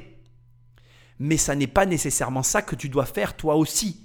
Tu peux très bien, comme moi, te bâtir un petit revenu récurrent sur lequel tu vas pouvoir construire un empire. Et crois-moi, les montants auxquels j'ai eu accès sont beaucoup plus raisonnables que les siens, mais ça ne veut pas dire qu'à l'arrivée, je ne construirai pas quelque chose comme lui. Et c'est pareil pour toi. Et ce que je veux que tu entendes ici, ça n'est pas François Pinault, la holding, toutes les sociétés, nanana. Non, non, non. François Pinault concentré. François Pinault concentré devient financier. François Pinault financier devient de holding qui se diversifie. Les étapes, tu peux totalement les respecter. Tu peux totalement avoir les mêmes à une moindre mesure, arriver au même résultat, mais il faut que tu aies compris, et là maintenant je sais que c'est rentré dans ta petite tête de linotte, une chose à la fois quand on commence. La plus grande erreur que j'ai jamais vue dans l'entrepreneuriat, elle est précisément ici. C'est très bien que je puisse te l'expliquer, c'est encore mieux si tu l'as compris. Ça se coupe pas mal en ce moment en bourse. Pardon? Ça se coupe pas mal en Ça ce moment en bourse. énormément, Euh, oui. pour tout le monde et pour vous en particulier. Un peu plus pour nous que pour les autres. Vous regardez ça plusieurs fois par jour?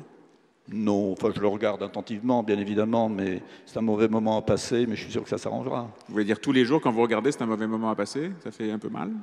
C'est une période difficile, c'est vrai. Vous parliez de stress tout à l'heure, c'est une période assez stressante, mais l'important sont les fondamentaux. Les entreprises se portent bien, pas une perd de l'argent, toutes sont bénéficiaires. Euh, pour elles l'être plus, Oui. un entrepreneur a toujours envie que les bénéfices soient plus importants.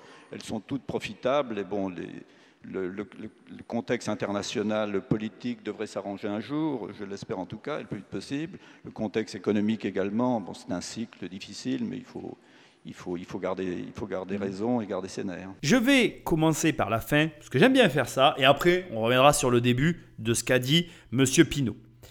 Est-ce que tu t'énerves? Est-ce que tu es du genre à t'énerver? Est-ce que tu es du genre à monter en pression? Est-ce que tu es du genre, tu vois ce que je veux dire, euh, le mec un peu euh, rentre dedans Non, parce que je sais pas si tu réalises ce qu'il est en train de dire. Je veux dire, il y a beaucoup de personnes qui témoignent du stress que peut provoquer, euh, enfin les conséquences plutôt d'une société qui est cotée en bourse. Mais, ce que j'allais dire, c'est le stress que peut provoquer une société cotée en bourse. Mais bon, ça revient au même. Il y a beaucoup de personnes qui parlent de ça. Et là, on a la tête, on a le président, on a le créateur, le fondateur qui dit il faut maîtriser ses nerfs. Il n'y a pas de quoi péter un câble. Il ne dit pas comme ça, mais tu m'as compris. Là où je t'emmène, là où je veux en venir, c'est que je ne sais pas si tu réalises de quoi il est question ici, mais si tu t'énerves, si tu es du genre nerveux, laisse-moi te dire une chose. Tu n'as aucune raison de l'être. Je ne vais pas euh, rentrer dans ma vie. Moi, je suis un être humain comme toi. Il m'arrive de péter un câblon, mais très rarement. Il m'est arrivé une fois dans ma vie de réellement péter un câble, mais au sens euh, réel du terme. C'est-à-dire que ma voix avait changé, euh, j'étais devenu méconnaissable. Le mec aurait été là, je l'aurais bouffé. En fait, c'était suite à plusieurs prises de rendez-vous qui s'étaient annulées tellement de fois qu'à la fin, quand il a annulé pour la énième fois, j'ai cru que j'allais le détruire en fait. Et j'ai d'ailleurs annulé la commande suite à mon pétage de câble. Mais là où je veux en venir, c'est que je ne m'énerve jamais. Ça m'est arrivé une fois et j'espère que ça m'arrivera plus jamais. Et pourquoi il ne faut jamais s'énerver? Parce que quand tu t'énerves, tout ce que tu fais est inutile. Tes actions ne mènent nulle part. Tu n'agis pas d'ailleurs, tu réagis. Et le problème, c'est que quand tout va mal, on a besoin d'actions concrètes, précises, ciblées. Et quand on réagit, on est brouillon, on fait n'importe quoi et on manque complètement de lucidité. Donc, c'est très simple. Si tu veux gagner de l'argent, il va falloir que dans ta tête, tu prennes un instant, surtout si tu fais partie de ces personnes qui sont un petit peu, euh, qui ont un manque de contrôle, il va falloir que tu prennes un instant, que tu réfléchisses sur eh bien finalement euh, ta situation, euh, ce, que, ce qui te conduit à adopter ce type de comportement excessif, et que, et c'est ça qui est très important, tu comprennes maintenant, tout de suite, présentement, que ça n'est absolument pas bon pour les affaires. Et dans ces cas-là, fermeture de la parenthèse, tu te dis, OK, cette personne, la personne nerveuse, incontrôlable, qui réagit, je la prends, je la mets à la poubelle, tu te confrontes, tu te mets dans une situation difficile, tu gardes ton calme et tu agis, tu passes à l'action. Combien de fois dans ma vie j'ai eu des problèmes? Combien de fois dans ma vie euh, j'ai pris le temps, entre guillemets, en tout cas, euh, sans, employer le mot, peut-être le bon mot, prendre le temps, j'ai su euh, agir correctement, de façon ciblée.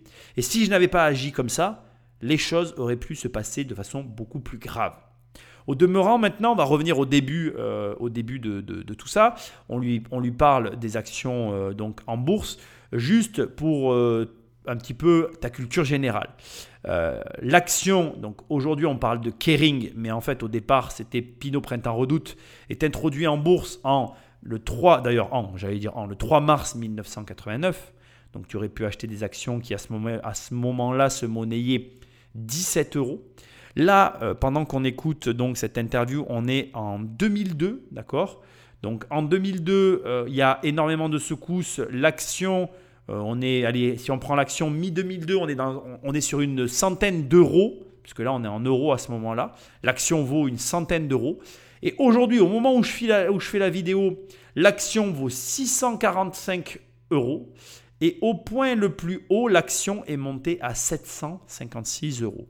Ce qui veut dire que tu avais les moyens, il y a quelques années en arrière, de t'acheter euh, beaucoup d'actions et de gagner beaucoup d'argent. Il faut savoir que par exemple, à la suite du crack de 2008, l'action euh, euh, PPR Kering se, valait, enfin, se, se, monnayait dans les 34 euros.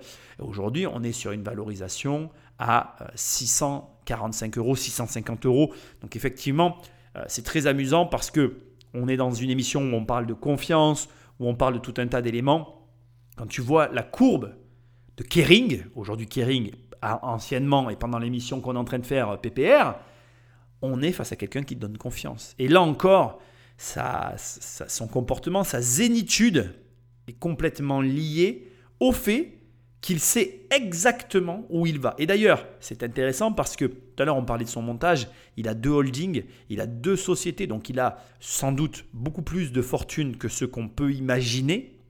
Et il continue à croître d'un côté par rapport à l'autre, enfin des deux côtés d'ailleurs, indépendamment l'un de l'autre, et c'est ça qui fait sa force. Très sincèrement, je vais être très direct avec toi, je pense que cet homme est vraiment, mais vraiment, l'un des plus grands hommes qu'on ait pu analyser sur cette chaîne. Et ne me sors pas Bernard Arnault, parce que je le crois, et c'est ma croyance personnelle que je te livre ici. En tout cas, voilà ce que je vais dire. Bernard Arnault est très bon aussi, mais c'est quelqu'un à qui je ne tournerai pas le dos. Pinot, dans mon dos, on est à la guerre. S'il m'a dit qu'on y va, je sais qu'il est derrière. C'est un mec comme Booba, c'est un mec sur qui tu peux compter. Vous dites que euh, toutes les entreprises se portent bien, toutes sont bénéficiaires, et, pourtant, enfin, il suffit de regarder les courbes. Du bois. Et à chaque fois, vous touchez du bois, ça c'est le métier, je suppose. C'est le métier, oui, c'est ça. Euh, et pourtant, pourvu que ça dure. quand on regarde un petit peu euh, le profil de votre action en bourse, vous avez du mal à convaincre les boursiers que, tout va bien. Qu'est-ce que c'est C'est quoi? C'est une mode négative qui vous est infligée? Que vous, que, Il faudrait poser la question aux investisseurs. Je pense que le marché nous, reproche, nous a reproché un endettement trop lourd. C'est comme ça. Je pense qu'il a tort, mais le marché, c'est comme les électeurs pour un député, il n'a jamais tort. Euh, il nous a reproché euh, un risque sur Gucci, qui est le groupe de luxe, euh, où nous avons pris les engagements de racheter les actions au cas où. Et il nous reproche probablement une trop grande diversification, de ne pas y voir assez clair. Donc il faut en tenir compte. C'est ce qu'on est en train d'essayer de faire et c'est ce qu'on fera. Hmm. C'est-à-dire que vous reprofilez votre groupe en fonction des exigences des investisseurs. Le, boursier a raison contre vous Non, non, non, mais le boursier n'a pas toujours tort non plus. Il faut l'écouter. Pourquoi, pourquoi est-ce que les investisseurs auraient systématiquement tort? Pas mais il ne faut pas non, plus subir la pression des investisseurs et du marché en faisant n'importe quoi. On va donc reparler de la pression des investisseurs dans un second temps. Je trouve intéressant qu'il soit capable de dire que le boursier n'a pas systématiquement tort, qu'il peut avoir raison, le boursier, l'investisseur. Et il dit une chose intéressante, au final, le marché a toujours raison, même si je ne suis pas d'accord avec. Franchement, tu es investisseur immobilier, tu peux transformer cette phrase en disant le banquier a toujours raison, même si je ne suis pas d'accord avec. C'est malheureux, mais c'est la réalité. Si la banque ne veut pas te financer, c'est qu'il y a de grandes chances que tu ne sois pas finançable. Parfois, c'est vexant parce que on ne voit pas où est le problème, on ne comprend pas où est le problème, mais c'est malheureusement parfois la triste réalité. Maintenant, ici, je vais me concentrer sur les trois éléments d'autocritique qu'il a formulés à son égard et que je trouve très intéressants. Il dit 1. Le marché me reproche un endettement trop lourd. Ça, alors il faut comprendre que euh, François Pinault, il y a beaucoup de choses à savoir. D'abord, il faut savoir une chose, c'est que euh, François Pinault, c'est le Crédit Lyonnais qui a derrière lui. Et il faut savoir qu'en 1994, François Pinault entre au conseil d'administration du Crédit Lyonnais. À cette date-là, en 1994, il faut que tu comprennes que François Pinault sort d'une très longue carrière de coûts financiers fumants. C'est-à-dire que il faut comprendre que euh, entre le début de ses activités, donc en 1962, où il commence et où, avec l'aide du Crédit Lyonnais, il commence à reprendre la Syrie de son père. Et 1962 à 1994, on parle quand même de 32 ans. Il faut que tu comprennes donc qu'on a derrière M. François Pinault énormément de coups fumants. Euh, par exemple, le coup pour lequel il est le plus connu et qui lui a même valu un film où il y a, euh, comment il s'appelle, j'ai mangé son nom à l'instant, Depardieu qui joue son rôle, si je dis pas de bêtises parce que j'ai pas vu le film. Hein. Je vais pas te mentir, je fais beaucoup de recherches pour ces émissions, mais là, j'ai pas vu le film. Donc il y a un film euh, sur le sucre où Depardieu joue le rôle de Pilot. il faut savoir que donc il va placer 300 000 francs sur le sucre juste avant son envolée et il va empocher 100 millions de francs suite aux 300 000 qu'il a placés sur le sucre. Crois-moi, il y a beaucoup de gens qui n'auraient pas fait le quart de ce qu'il a fait à ce moment-là. Quand il te dit garde ton calme, il sait de quoi il parle, le bonhomme. Pareil, euh, parmi, en tout cas personnellement, les faits d'armes qui m'ont réellement marqué chez François Pinault, il y a un élément dont on ne parle jamais le concernant, c'est le rachat des junk bonds d'une compagnie d'assurance californienne, euh, Executive Life, si tu as envie de faire des recherches sur le sujet, qui à ce moment-là, lorsqu'il les rachète, sont, euh, quasi, en dépôt de bilan. Et, alors, il y en a qui disent en dépôt de bilan, il y en a qui disent au bord du dépôt de bilan, bref, Quelques temps après le rachat, gros risque financier qui a été pris pour, sa part, les titres reprennent de la, de, la, valeur et on parle carrément d'un retournement économique au bénéfice de François Pinault. Donc on est, on est sur quelqu'un qui, de façon très logique, a totalement fait ses preuves auprès des banquiers quant à sa qualité de financier et qui non seulement a fait ses preuves, mais qui a montré à plusieurs reprises au Crédit Lyonnais qu'il était capable de gagner non pas de l'argent, mais énormément d'argent de façon démesurée. Et donc là, on comprend pourquoi euh, donc d'un côté, on a le Crédit Lyonnais qui, euh, intègre euh, certaines de ces sociétés, parce que ça aussi je ne te l'ai pas précisé, mais il faut que tu saches que derrière François Pinault, il y a le Crédit Lyonnais, et dans ses filiales, le Crédit Lyonnais a pris des parts.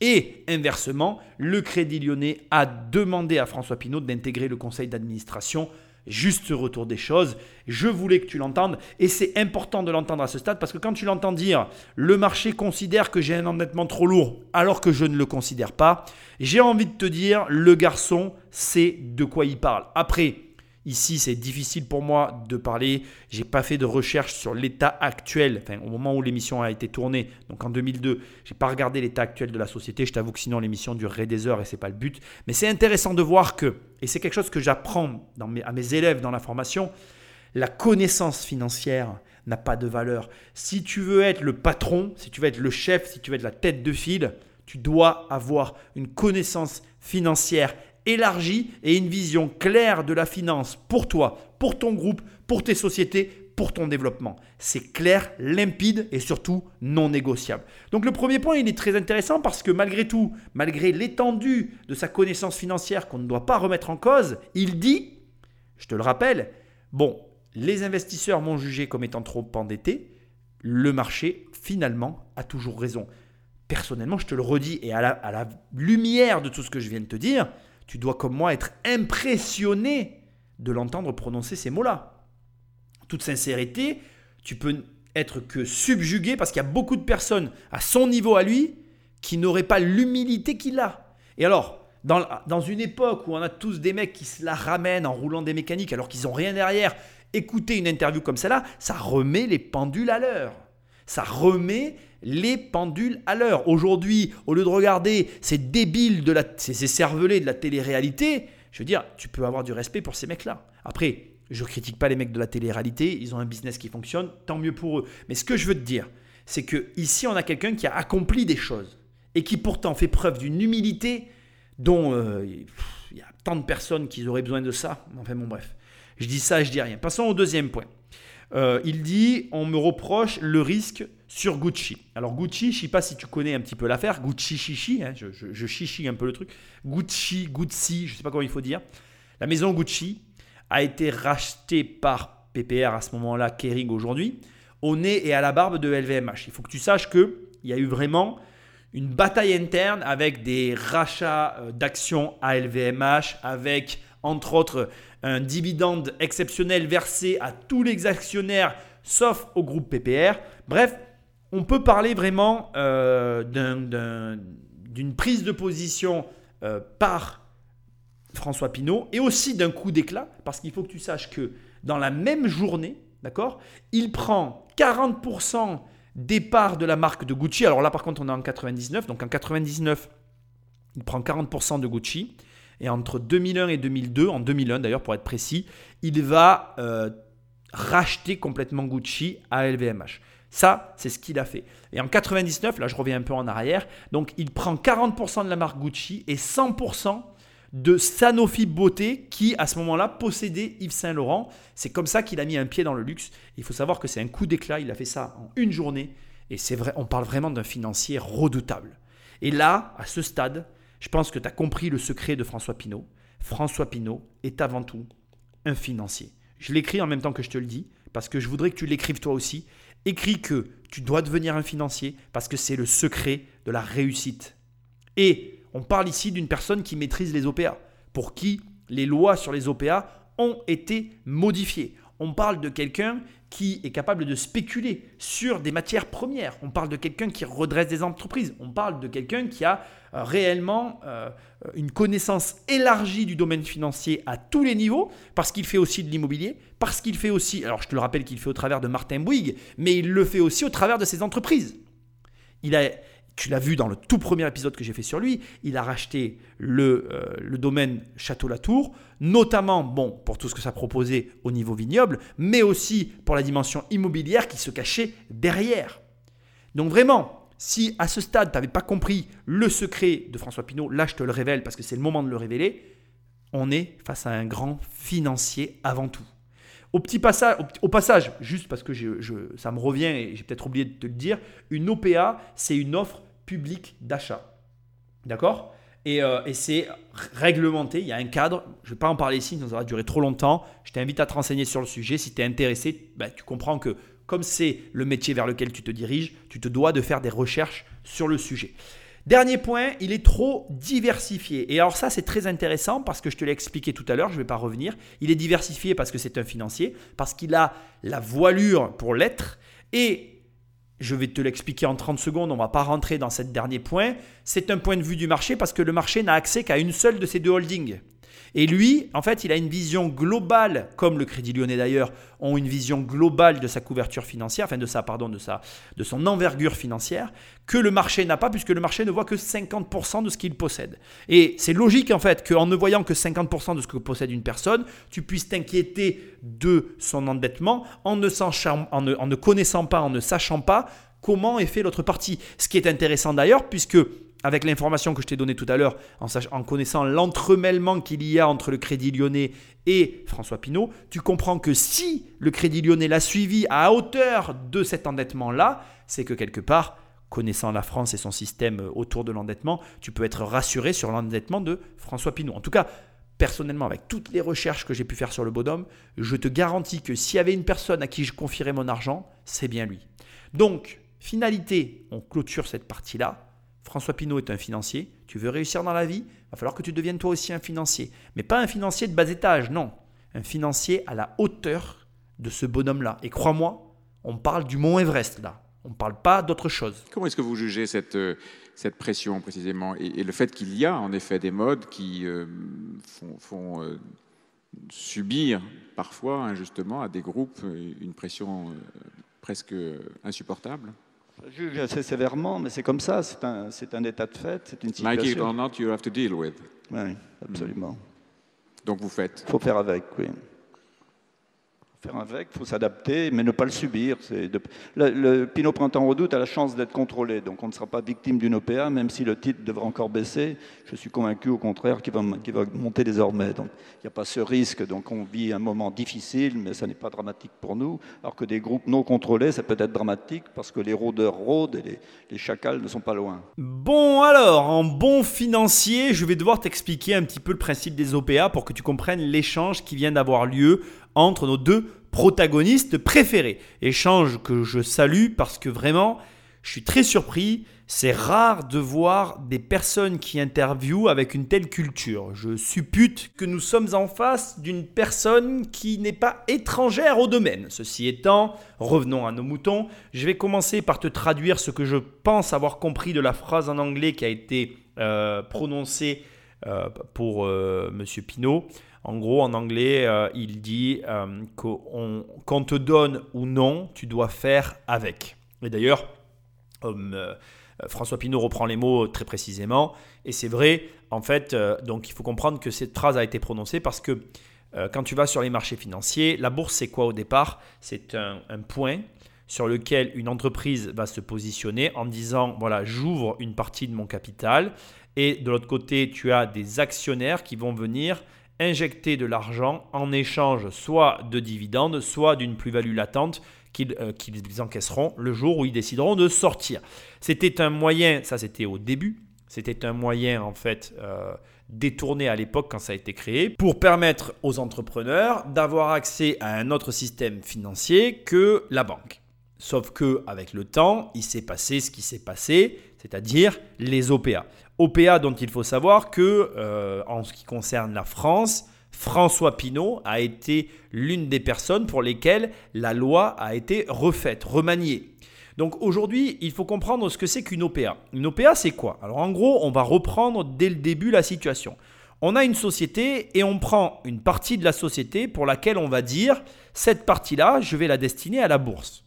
Si tu décides de céder un quart de l'entreprise en action pour des euh, potentiels investisseurs et que tu possèdes les 70% restants, tu es, comme l'a très justement dit M. François Pinault, sous contrôle. Puisqu'en fait, quoi qu'il arrive au quart que tu as cédé, le quart, euh, le quart de l'entreprise, eh bien, finalement, ça ne te met jamais en danger. Mais si par exemple, tu décides de mettre 50% de ton entreprise euh, en ouverture de capital.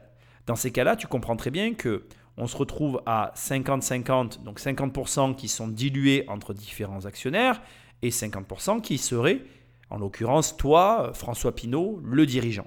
Sauf que une OPA, c'est quoi? C'est ce qu'on appelle, ce que je te disais tout à l'heure, donc une opération publique d'achat.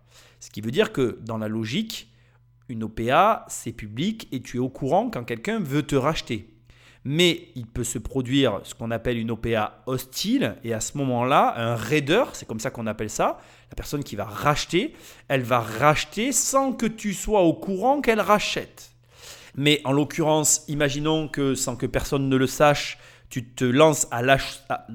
Mais imaginons que, à l'insu de tous les protagonistes, AMF, propriétaire de l'entreprise, tu te lances au rachat de 50% du capital d'une entreprise, tu vas devenir coactionnaire avec le dirigeant à son insu, et donc c'est un raid, une OPA hostile en vue de prendre le contrôle d'une société. Il faut savoir que à partir d'un certain pourcentage de détention dans une entreprise, tu détiens un poids de vote pour influer le cours de la vie de la dite société.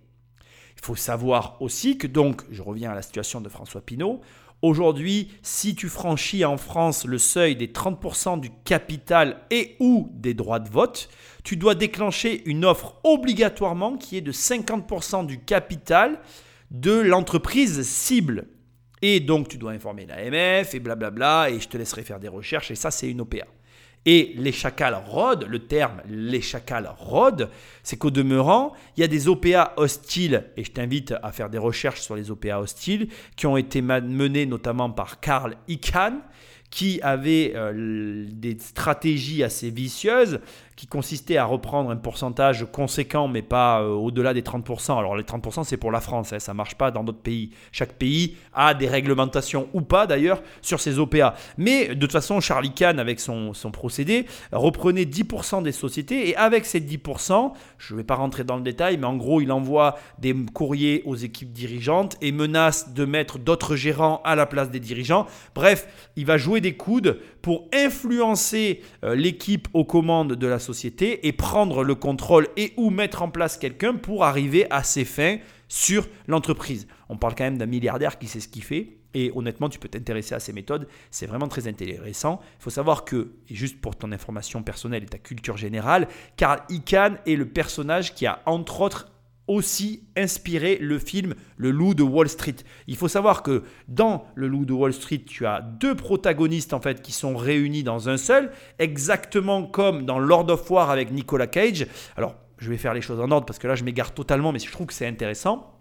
Dans Le Loup de Wall Street, on a le premier protagoniste qui est à la fois le protagoniste réel, Jordan Belfort, et Carl Icahn. Ce sont ces deux personnalités qui inspirent le personnage fictif joué par Leonardo DiCaprio. Donc quand tu regardes le loup de Wall Street, tu ne regardes pas que Jordan Belford, tu regardes aussi Carl Icahn, et ça c'est beaucoup moins connu et c'est intéressant. Et quand tu regardes Lord of War, le marchand d'armes, tu as en fait trois histoires de trois marchands d'armes qui sont réunies en un seul. Et donc c'est vraiment important de le comprendre. Les films nous font fantasmer sur des choses, mais entre le fantasme et la réalité, il y a François Pinault. Et François Pinault, lui, il est réellement passé à l'action. Il a réellement influé l'histoire des OPA en France. Et il a été raider. Et ça, il faut quand même le dire. Et il dit les chacals rôdent, parce que bien évidemment, François Pinault, Bernard Arnault, tu l'as compris, les rôdeurs rôdent. Mais il faut pas oublier que un loup déguisé en agneau, c'est reconnaître les loups.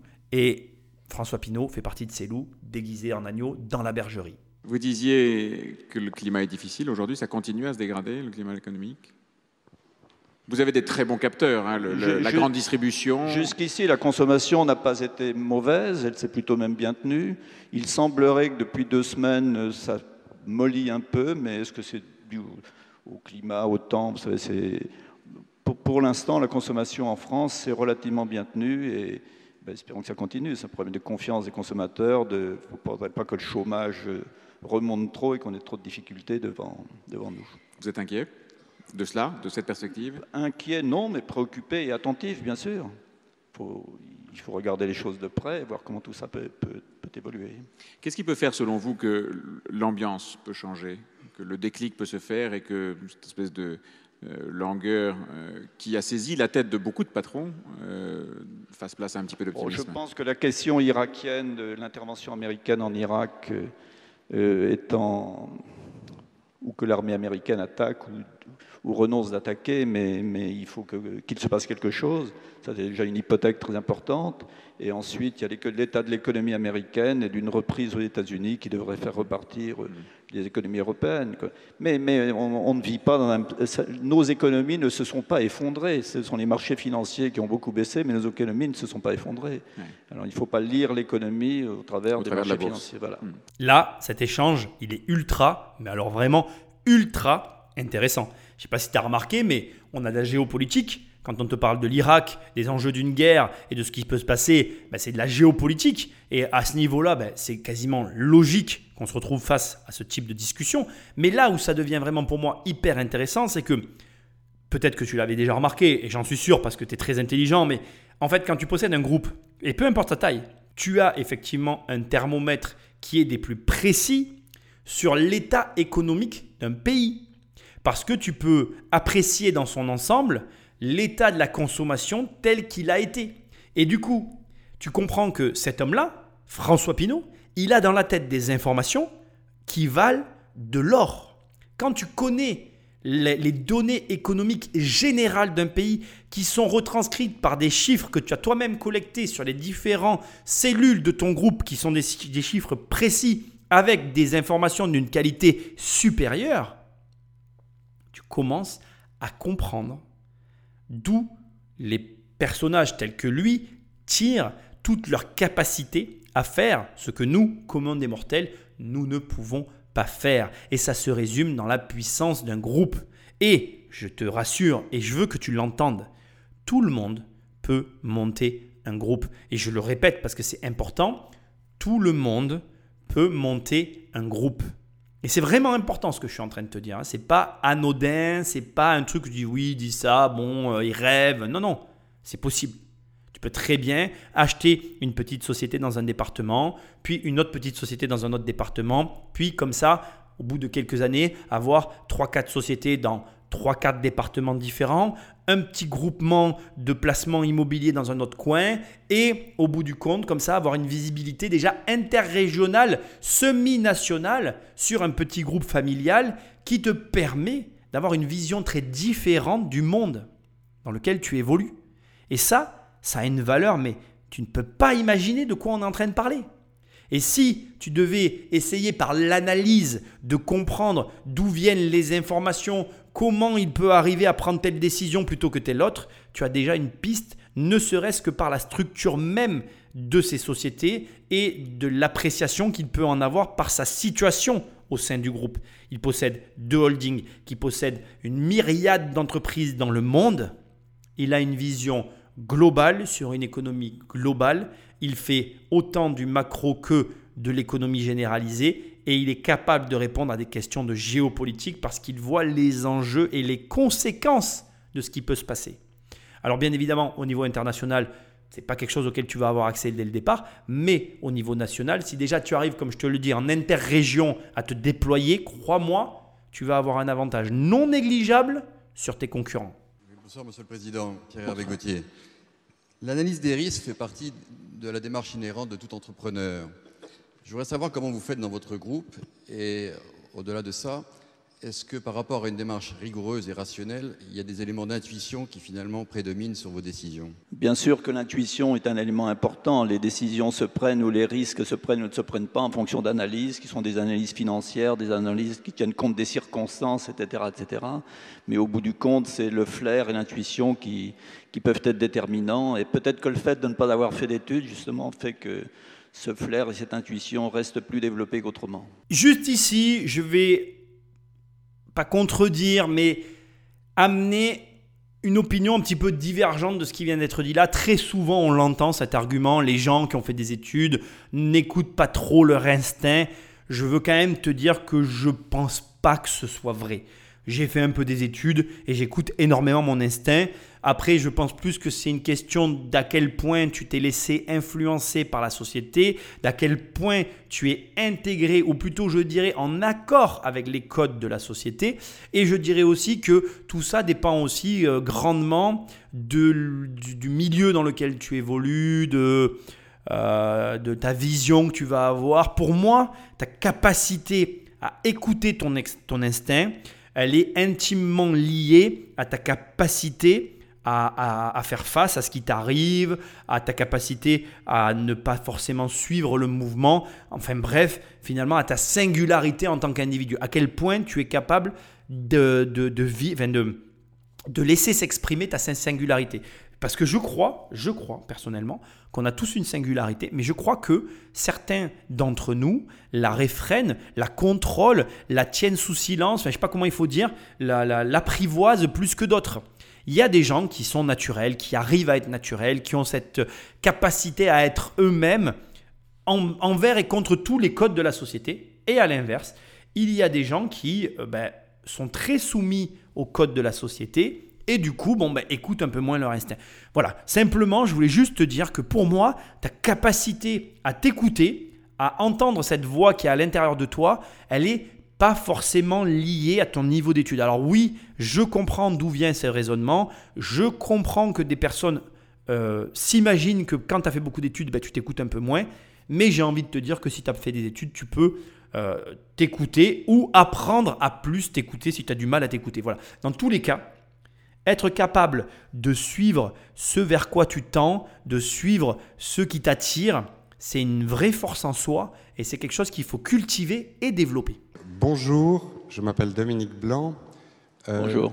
Voilà, il y a quelque temps, à la même place, Jean-Marie Messier nous a expliqué les vertus d'un conglomérat avec un schéma intellectuel extrêmement brillant. Et puis, euh, depuis, vous savez ce qui est arrivé. Je voulais savoir si vous n'aviez pas froid dans le dos d'imaginer que votre cours de bourse pourrait rejoindre le sien. Oh, le ton monocorde Oh, C'est énorme Euh, Vous n'avez pas peur de, de vous planter, monsieur Pinault Deux secondes, c'est pour dire ça, ça m'a ça m'a trop fait rire. Alors, il, y a, il y a peu de temps, c'était il y a deux ans, en effet, il était à cette même place et il était euh, à l'apogée de sa Mer- célébrité. Merci de me préparer un beau week-end. non. Non, Dieu merci, nous n'avons, pas pris les mêmes risques. Le conglomérat Pinot Printemps Redoute n'a pas du tout la même, allure que, le conglomérat Vivendi Universal. Euh, L'endettement n'est pas le même et je suis confiant sur, euh, sur le futur de Pinot Printemps Redoute, faute de quoi je me serais dégagé déjà depuis un certain temps. Mais comme ça n'a pas été le cas, c'est plus...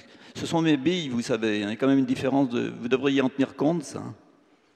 C'est quelque chose de très frappant. Tout à l'heure, quand je vous ai demandé de, fra- de- de Un- citer. Un qui- entrepreneur qui joue avec ses billes ne réagit Ouais. pas tout à fait comme un autre, comme un, comme un manager qui, quelquefois, peut jouer avec l'argent des autres d'une façon un peu légère.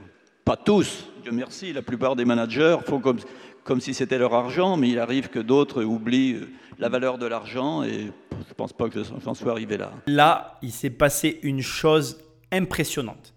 Pour te recontextualiser, t'as pas vu les images, je vais juste te raconter ce qui vient de se passer. Monsieur Pinault, il n'a pas lâché, après avoir rigolé, il a souri, il a entrepris la réponse sans ne jamais lâcher du regard la personne qui lui a posé cette question. Et son regard était très particulier. C'était un regard en mode, ta question, elle me dérange. Le sous-entendu me dérange. Et quand l'intervieweur lui pose une question, il essaye de lui poser une question, il n'a même pas retourné la tête, il continuait de fixer la personne et a repris en parlant des gestionnaires et en amenant les précisions que tu viens d'entendre. Et c'est très intéressant parce que justement, il a mis le doigt là où ça fait mal en expliquant qu'un gestionnaire ne joue pas avec son argent et que lui, c'est son argent et que c'est très différent de prendre un risque quand c'est ton argent que de prendre un risque quand c'est l'argent des autres. Ça sonne un petit peu comme un goût amer de politique dans la bouche, tu vois. Ça nous rappelle euh, euh, doucement et de façon assez âpre le goût du politicien qui joue avec notre argent. Tu vois ce que je veux dire? On est tous d'accord sur ce principe. Et il ne parle pas de politicien ici. Il parle vraiment d'une personne qui prend une société, qui la confie à une autre personne avec tout ce que ça implique et qui joue dangereusement avec l'entreprise en question, mais qui n'est pas ni sa société ni son argent. Et je veux qu'on soit très clair. Depuis le début de cette émission, on analyse une personne dont tu ne mesures pas en fait le courage, la grandeur et la ténacité dont il fait preuve. Pourquoi tu ne mesures pas? Parce que ce n'est pas toi qui as mis 300 000 francs sur un actif volatile. Ça n'est pas toi qui a pris les risques qu'il a pris sur des OPA. Ça n'est pas toi qui t'es mesuré au plus grand de ce monde avec quelque part l'instruction qu'il avait. Et ça, il faut que tu le comprennes et tout en l'acceptant, c'est-à-dire tu ne peux que supposer que tu le comprends et tu ne peux que supposer que tu l'as intégré tant que tu ne seras pas confronté à l'occasion. Est-ce que tu sais ce que ça fait que de prendre 300 000 euros et de le mettre sur une action volatile? Est-ce que tu sais ce que ça fait que de prendre 100 000 euros et de le mettre sur une action volatile? Est-ce que tu sais ce que ça fait que de prendre 50 000 euros et de le mettre sur une action volatile? Est-ce que tu sais ce que ça fait que de prendre 10 000 euros et de le mettre sur une action volatile? Vraisemblablement, et peu importe ton niveau de revenu, dans tous les cas, tu ressentiras le stress de la confirmation de la décision que tu as prise. Peut-être que je l'ai mal dit, alors je vais le redire. Quand tu prends ce genre de dé- de décision, tu le bases sur une réflexion personnelle qui confirme l'action que tu es en train de mener. Mais pour valider, confirmer l'action que tu es en train de mener, va falloir te confronter au marché et voir si ton mouvement est le bon. Sachant que c'est l'avantage, mais aussi l'inconvénient de ce genre de mouvement. Tu ne peux pas perdre plus que ce que tu as mis. Donc tu peux juste ramener à zéro un compte et tu te retrouveras pas à moins quelque chose. Tu te retrouveras pas à, à devoir de l'argent à quelqu'un. Mais par contre, tu peux multiplier la somme fois ben, finalement euh, le, coef, le coef que tu peux y appliquer en fonction des risques que tu as pris, mais sans ne jamais occulter la perte potentielle qui s'y adosse. C'est-à-dire que plus le coef est grand, plus la perte possible est immense. Et quand tu mets 300 000 euros, les sueurs froides la nuit ne sont pas les mêmes que quand tu y mets 10 000 ou 1000 euros sur le même, euh, le même cheval, le même, euh, le même pari que tu vas mener. Et ça reste au demeurant, tout ça ne reste finalement qu'un jeu. Donc, euh, je comprends sa réaction, je comprends ce qu'il vient de dire, c'est un moment important, il faut que tu l'entendes. Et quand tu fais un crédit immobilier, c'est là-dessus qu'on va clôturer cette partie-là, tu prends un plus grand risque que quand tu places ton argent sur le sucre, comme François Pinault. Quand François Pinault place 300 000 francs sur le sucre. Il place une fraction de sa fortune sur un actif volatile avec les risques que ça implique, mais le potentiel de gain que ça implique. Quand François Pinault achète une entreprise, c'est à peu près la même chose. Mais quand toi ou moi, on achète un bien immobilier, mais d'ailleurs même François Pinault, quand il achète un bien immobilier et qu'il fait un crédit à la banque pour acheter quelque chose de beaucoup plus gros que ce qu'il ne possède, eh bien là, il s'engage dans un processus où il peut perdre plus que ce qu'il a lui.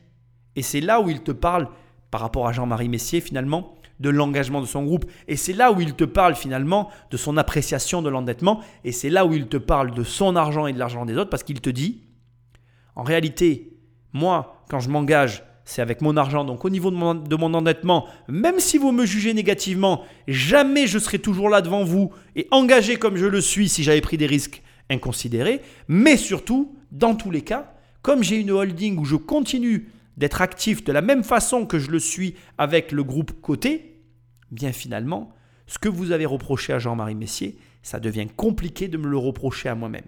Et là, tu dois, en ce qui te concerne, commencer à être capable de déceler eh bien, ceux qui te proposent finalement des placements comme ceux qui te proposent finalement des investissements mais qui ne sont pas de la partie, de ceux qui, à l'inverse, comme François Pinault et moi-même, nous faisons partie de la même famille, des investisseurs engagés sur un domaine sur lesquels, oui, tu peux les attaquer. François Pinault, comme moi et comme d'autres, on perdra et on a perdu de l'argent, mais on est toujours sur le terrain. Donc ça veut dire que on pratique ce qu'on propose et si on pratique ce qu'on propose, on ne prendra pas des risques inconsidérés et surtout, on ne mettra pas en jeu notre réputation parce que si on perd notre réputation, on perd la confiance de nos partenaires et si nos partenaires ne nous font plus confiance, on ne peut plus gagner d'argent. Vous avez dit tout à l'heure que vous admiriez plusieurs patrons, vous en avez cité un, Gianni Agnelli, qui est euh, à la tête d'une dynastie familiale et, qui a géré l'argent de sa famille. C'est donc quelque chose de très important pour vous? Bah, Vous savez, quand on a créé euh, ces quand on a gagné ses premiers copecs et qu'on a bâti sa fortune, on n'a pas envie de la perdre. Alors bien sûr, on peut faire des bêtises par mégalomania, par, euh, par imprudence, mais, mais avant de faire ça, on réfléchit à deux fois quand même. Donc c'est quelque chose de très important, bien sûr. Lui, Agnelli et son groupe Fiat ont beaucoup de difficultés aujourd'hui. Oui. Beaucoup disent que c'est parce que c'est une famille qui n'a pas suffisamment investi, qui n'a pas mis suffisamment de moyens. Donc où est le bon réglage? Où est la bonne formule, la martingale? S'il y avait une martingale, ça saurait, il y aurait des livres là-dessus, il n'y en a malheureusement pas. Je crois que le, problème de Fiat, c'est probablement de ne pas avoir investi assez tôt, de ne pas avoir cru suffisamment dans cette industrie, alors que d'autres y ont cru, ont continué à se développer. C'est assez dramatique que, alors que M. Agnelli ou Gianni Agnelli est malade et souffrant de voir l'état de son groupe. C'est un peu comme dans un mauvais roman. C'est triste. Et en fait, ce qu'il est en train de te dire là, c'est un paradoxe. Il te dit, s'il y avait une martingale, il y aurait des livres et ça se saurait. Et euh, on peut réussir qu'en investissant. Et là où je vais mettre un bémol, c'est que tu peux apprendre à investir. Ah certes, après, le secret de la fortune est grand bien en face je serais euh, très audacieux que de te dire que je le connais. Personne ne le connaît. Mais finalement, il ne tient qu'à ça. Il ne tient que dans le fait d'investir, de ne pas perdre la foi, de continuer d'avancer là où la plupart des gens arrêtent. Cette capacité que tu vas avoir à rester sur les rails et envers et contre tout, à ne pas abandonner là où, par exemple, Giovanni Agnelli, ben lui, a, a eu le souffle court sur ses investissements avec son groupe. Mais ce que tu dois comprendre derrière euh, toute cette discussion euh, qui, est, qui peut paraître un peu obscure, c'est que finalement, l'argent est si particulier parce qu'on a un rapport très particulier avec.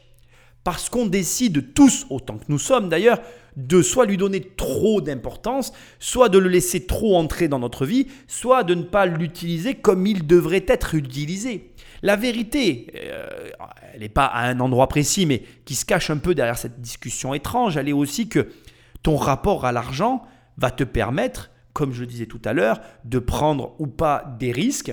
Et tant bien même, prendre des risques en soi, ça n'est pas grave. Faire faillite en soi, ça n'est pas grave.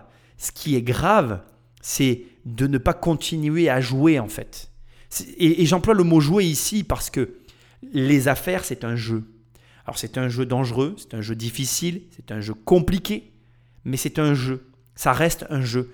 Et c'est un jeu sur lequel tu dois autant être capable d'assurer tes arrières, que être capable de prendre des risques, que être capable de t'exposer, que être capable de t'associer. C'est un jeu très vaste sur lequel tu vas devoir développer de vastes compétences pour couvrir justement la grandeur, de, l'immense rayon d'action que tu vas devoir couvrir. Mais il va falloir que tu développes énormément de compétences et tu vas devoir aussi accepter que tu ne pourras pas développer toutes ces compétences. Et ne pouvant pas toutes les développer, eh bien tu vas te retrouver dans une situation très simple, c'est que tu vas devoir t'entourer, construire des équipes et avancer.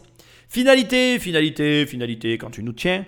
Et le point, c'est le suivant, c'est que on se retrouve ici face à quelqu'un qui t'explique tout simplement que quand tu as réussi effectivement à te bâtir un semblant de début de fortune, comme une fortune de bonne taille, comme une fortune colossale, ben la plus grande des souffrances, c'est de la perdre. Et la vérité, parce que pour le coup je me sens touché par ce qu'il est en train de dire, c'est que je comprends. Et tu dois comprendre. Si demain je te fais voyager en première, tu verras que quand je te mettrai en classe éco, tu vas voir la différence le premier jour. Après, au fur et à mesure des jours, tu t'habitueras, on s'habitue à tout dans la vie. Mais je t'assure que pour avoir vécu une descente aux enfers, et comme je le dis très justement dans mon livre Devenir riche sans argent, aujourd'hui, quand quelqu'un me dit oui, tu es centré sur l'argent, je lui dis non, pas du tout. J'essaye juste de récupérer ce qu'on m'a pris en fait. C'est mon sentiment profond. J'ai la sensation qu'on m'a enlevé une chose que j'appréciais énormément. Quand tu pouvais faire tout ce que tu voulais sans avoir à compter, quand il n'y avait pas de limite dans tes activités, et que d'un coup, tu dois faire attention à tout, crois-moi, mais alors, crois-moi sur parole, tu veux vite revenir au moment où tu n'avais pas besoin de compter. Parce que compter, c'est drôle pour personne. Est-ce qu'il y a un moment, quand on est euh, un homme, une famille, avec nécessairement des moyens limités eu égard à l'immensité du sujet boursier, est-ce qu'il y a un moment où il faut arrêter de grandir, arrêter de grossir? Il faut, vous avez le choix en voulant ou continuer à contrôler votre groupe et vous le condamnez à arrêter de grossir. Et un capitaliste n'a, de mon point de vue, pas le droit de faire ça si, l'intérêt de tous les actionnaires est de continuer à grandir. Euh, parce que grandir n'est pas la panacée non plus, on l'a bien vu, mais continuer à se développer, à grandir d'une façon saine. Donc il doit, accepter l'idée de se diluer, de se diluer dans le capital de ce groupe. Euh, c'est parce que c'est la vie, c'est comme ça, autrement il ne faut pas aller en bourse. Vous ne pouvez pas condamner des actionnaires minoritaires à un rendement de leur action inférieur parce que vous voulez garder le contrôle coûte que coûte. Beaucoup de patrons aujourd'hui disent que le poids des minoritaires est devenu excessif, qu'ils ont certes beaucoup de droits légitimes, justifiés, et qu'ils n'en avaient pas assez auparavant, mais que euh, la mode est allée un petit peu trop loin. Quel est votre point de vue de ce point, dans ce domaine? Ils ont été tellement frustrés, blackboulés avant, qu'ils ont, c'est peut-être un coup de balancier un peu trop fort, mais que les minoritaires puissent s'exprimer, puissent être informés d'une façon stricte et précise, c'est la moindre des choses. Et que les conseils d'administration puissent leur rendre compte d'une façon plus claire et plus efficace, c'est aussi la moindre des choses. Est-ce que vous, vous vous dites aujourd'hui, euh, compte tenu de ce que sont les minoritaires aujourd'hui, je n'aurais pas pu faire ce que j'ai fait? Je ne dirais pas ça parce qu'à chaque fois qu'on a fait des opérations, on les a fait en parfaite transparence. On, a, on les a fait en fonction des règles, qui, des règles économiques ou de fonctionnement de la COP de l'époque. Aujourd'hui, on ne pourrait plus le faire parce que les règles ont changé. Vous ne voyez plus aujourd'hui parce que les règles ont changé Les règles ont changé. Parce que les modes ont changé Les OPA sont à 100%. Alors à l'époque, quand j'ai commencé à lancer des OPA, c'était à 51%. Ensuite, on a modifié la loi, c'était la CFAO, pour la monter à 66%. J'ai fait l'OPA sur le printemps. On a modifié la loi en disant ce, ce sera désormais. Vous êtes un précurseur. Oui, voilà. Le rire de la fin, c'est le rire de l'homme pour qui la loi a été modifiée. Non mais, tu réalises qui on écoute on a modifié la loi à cause de cet homme-là.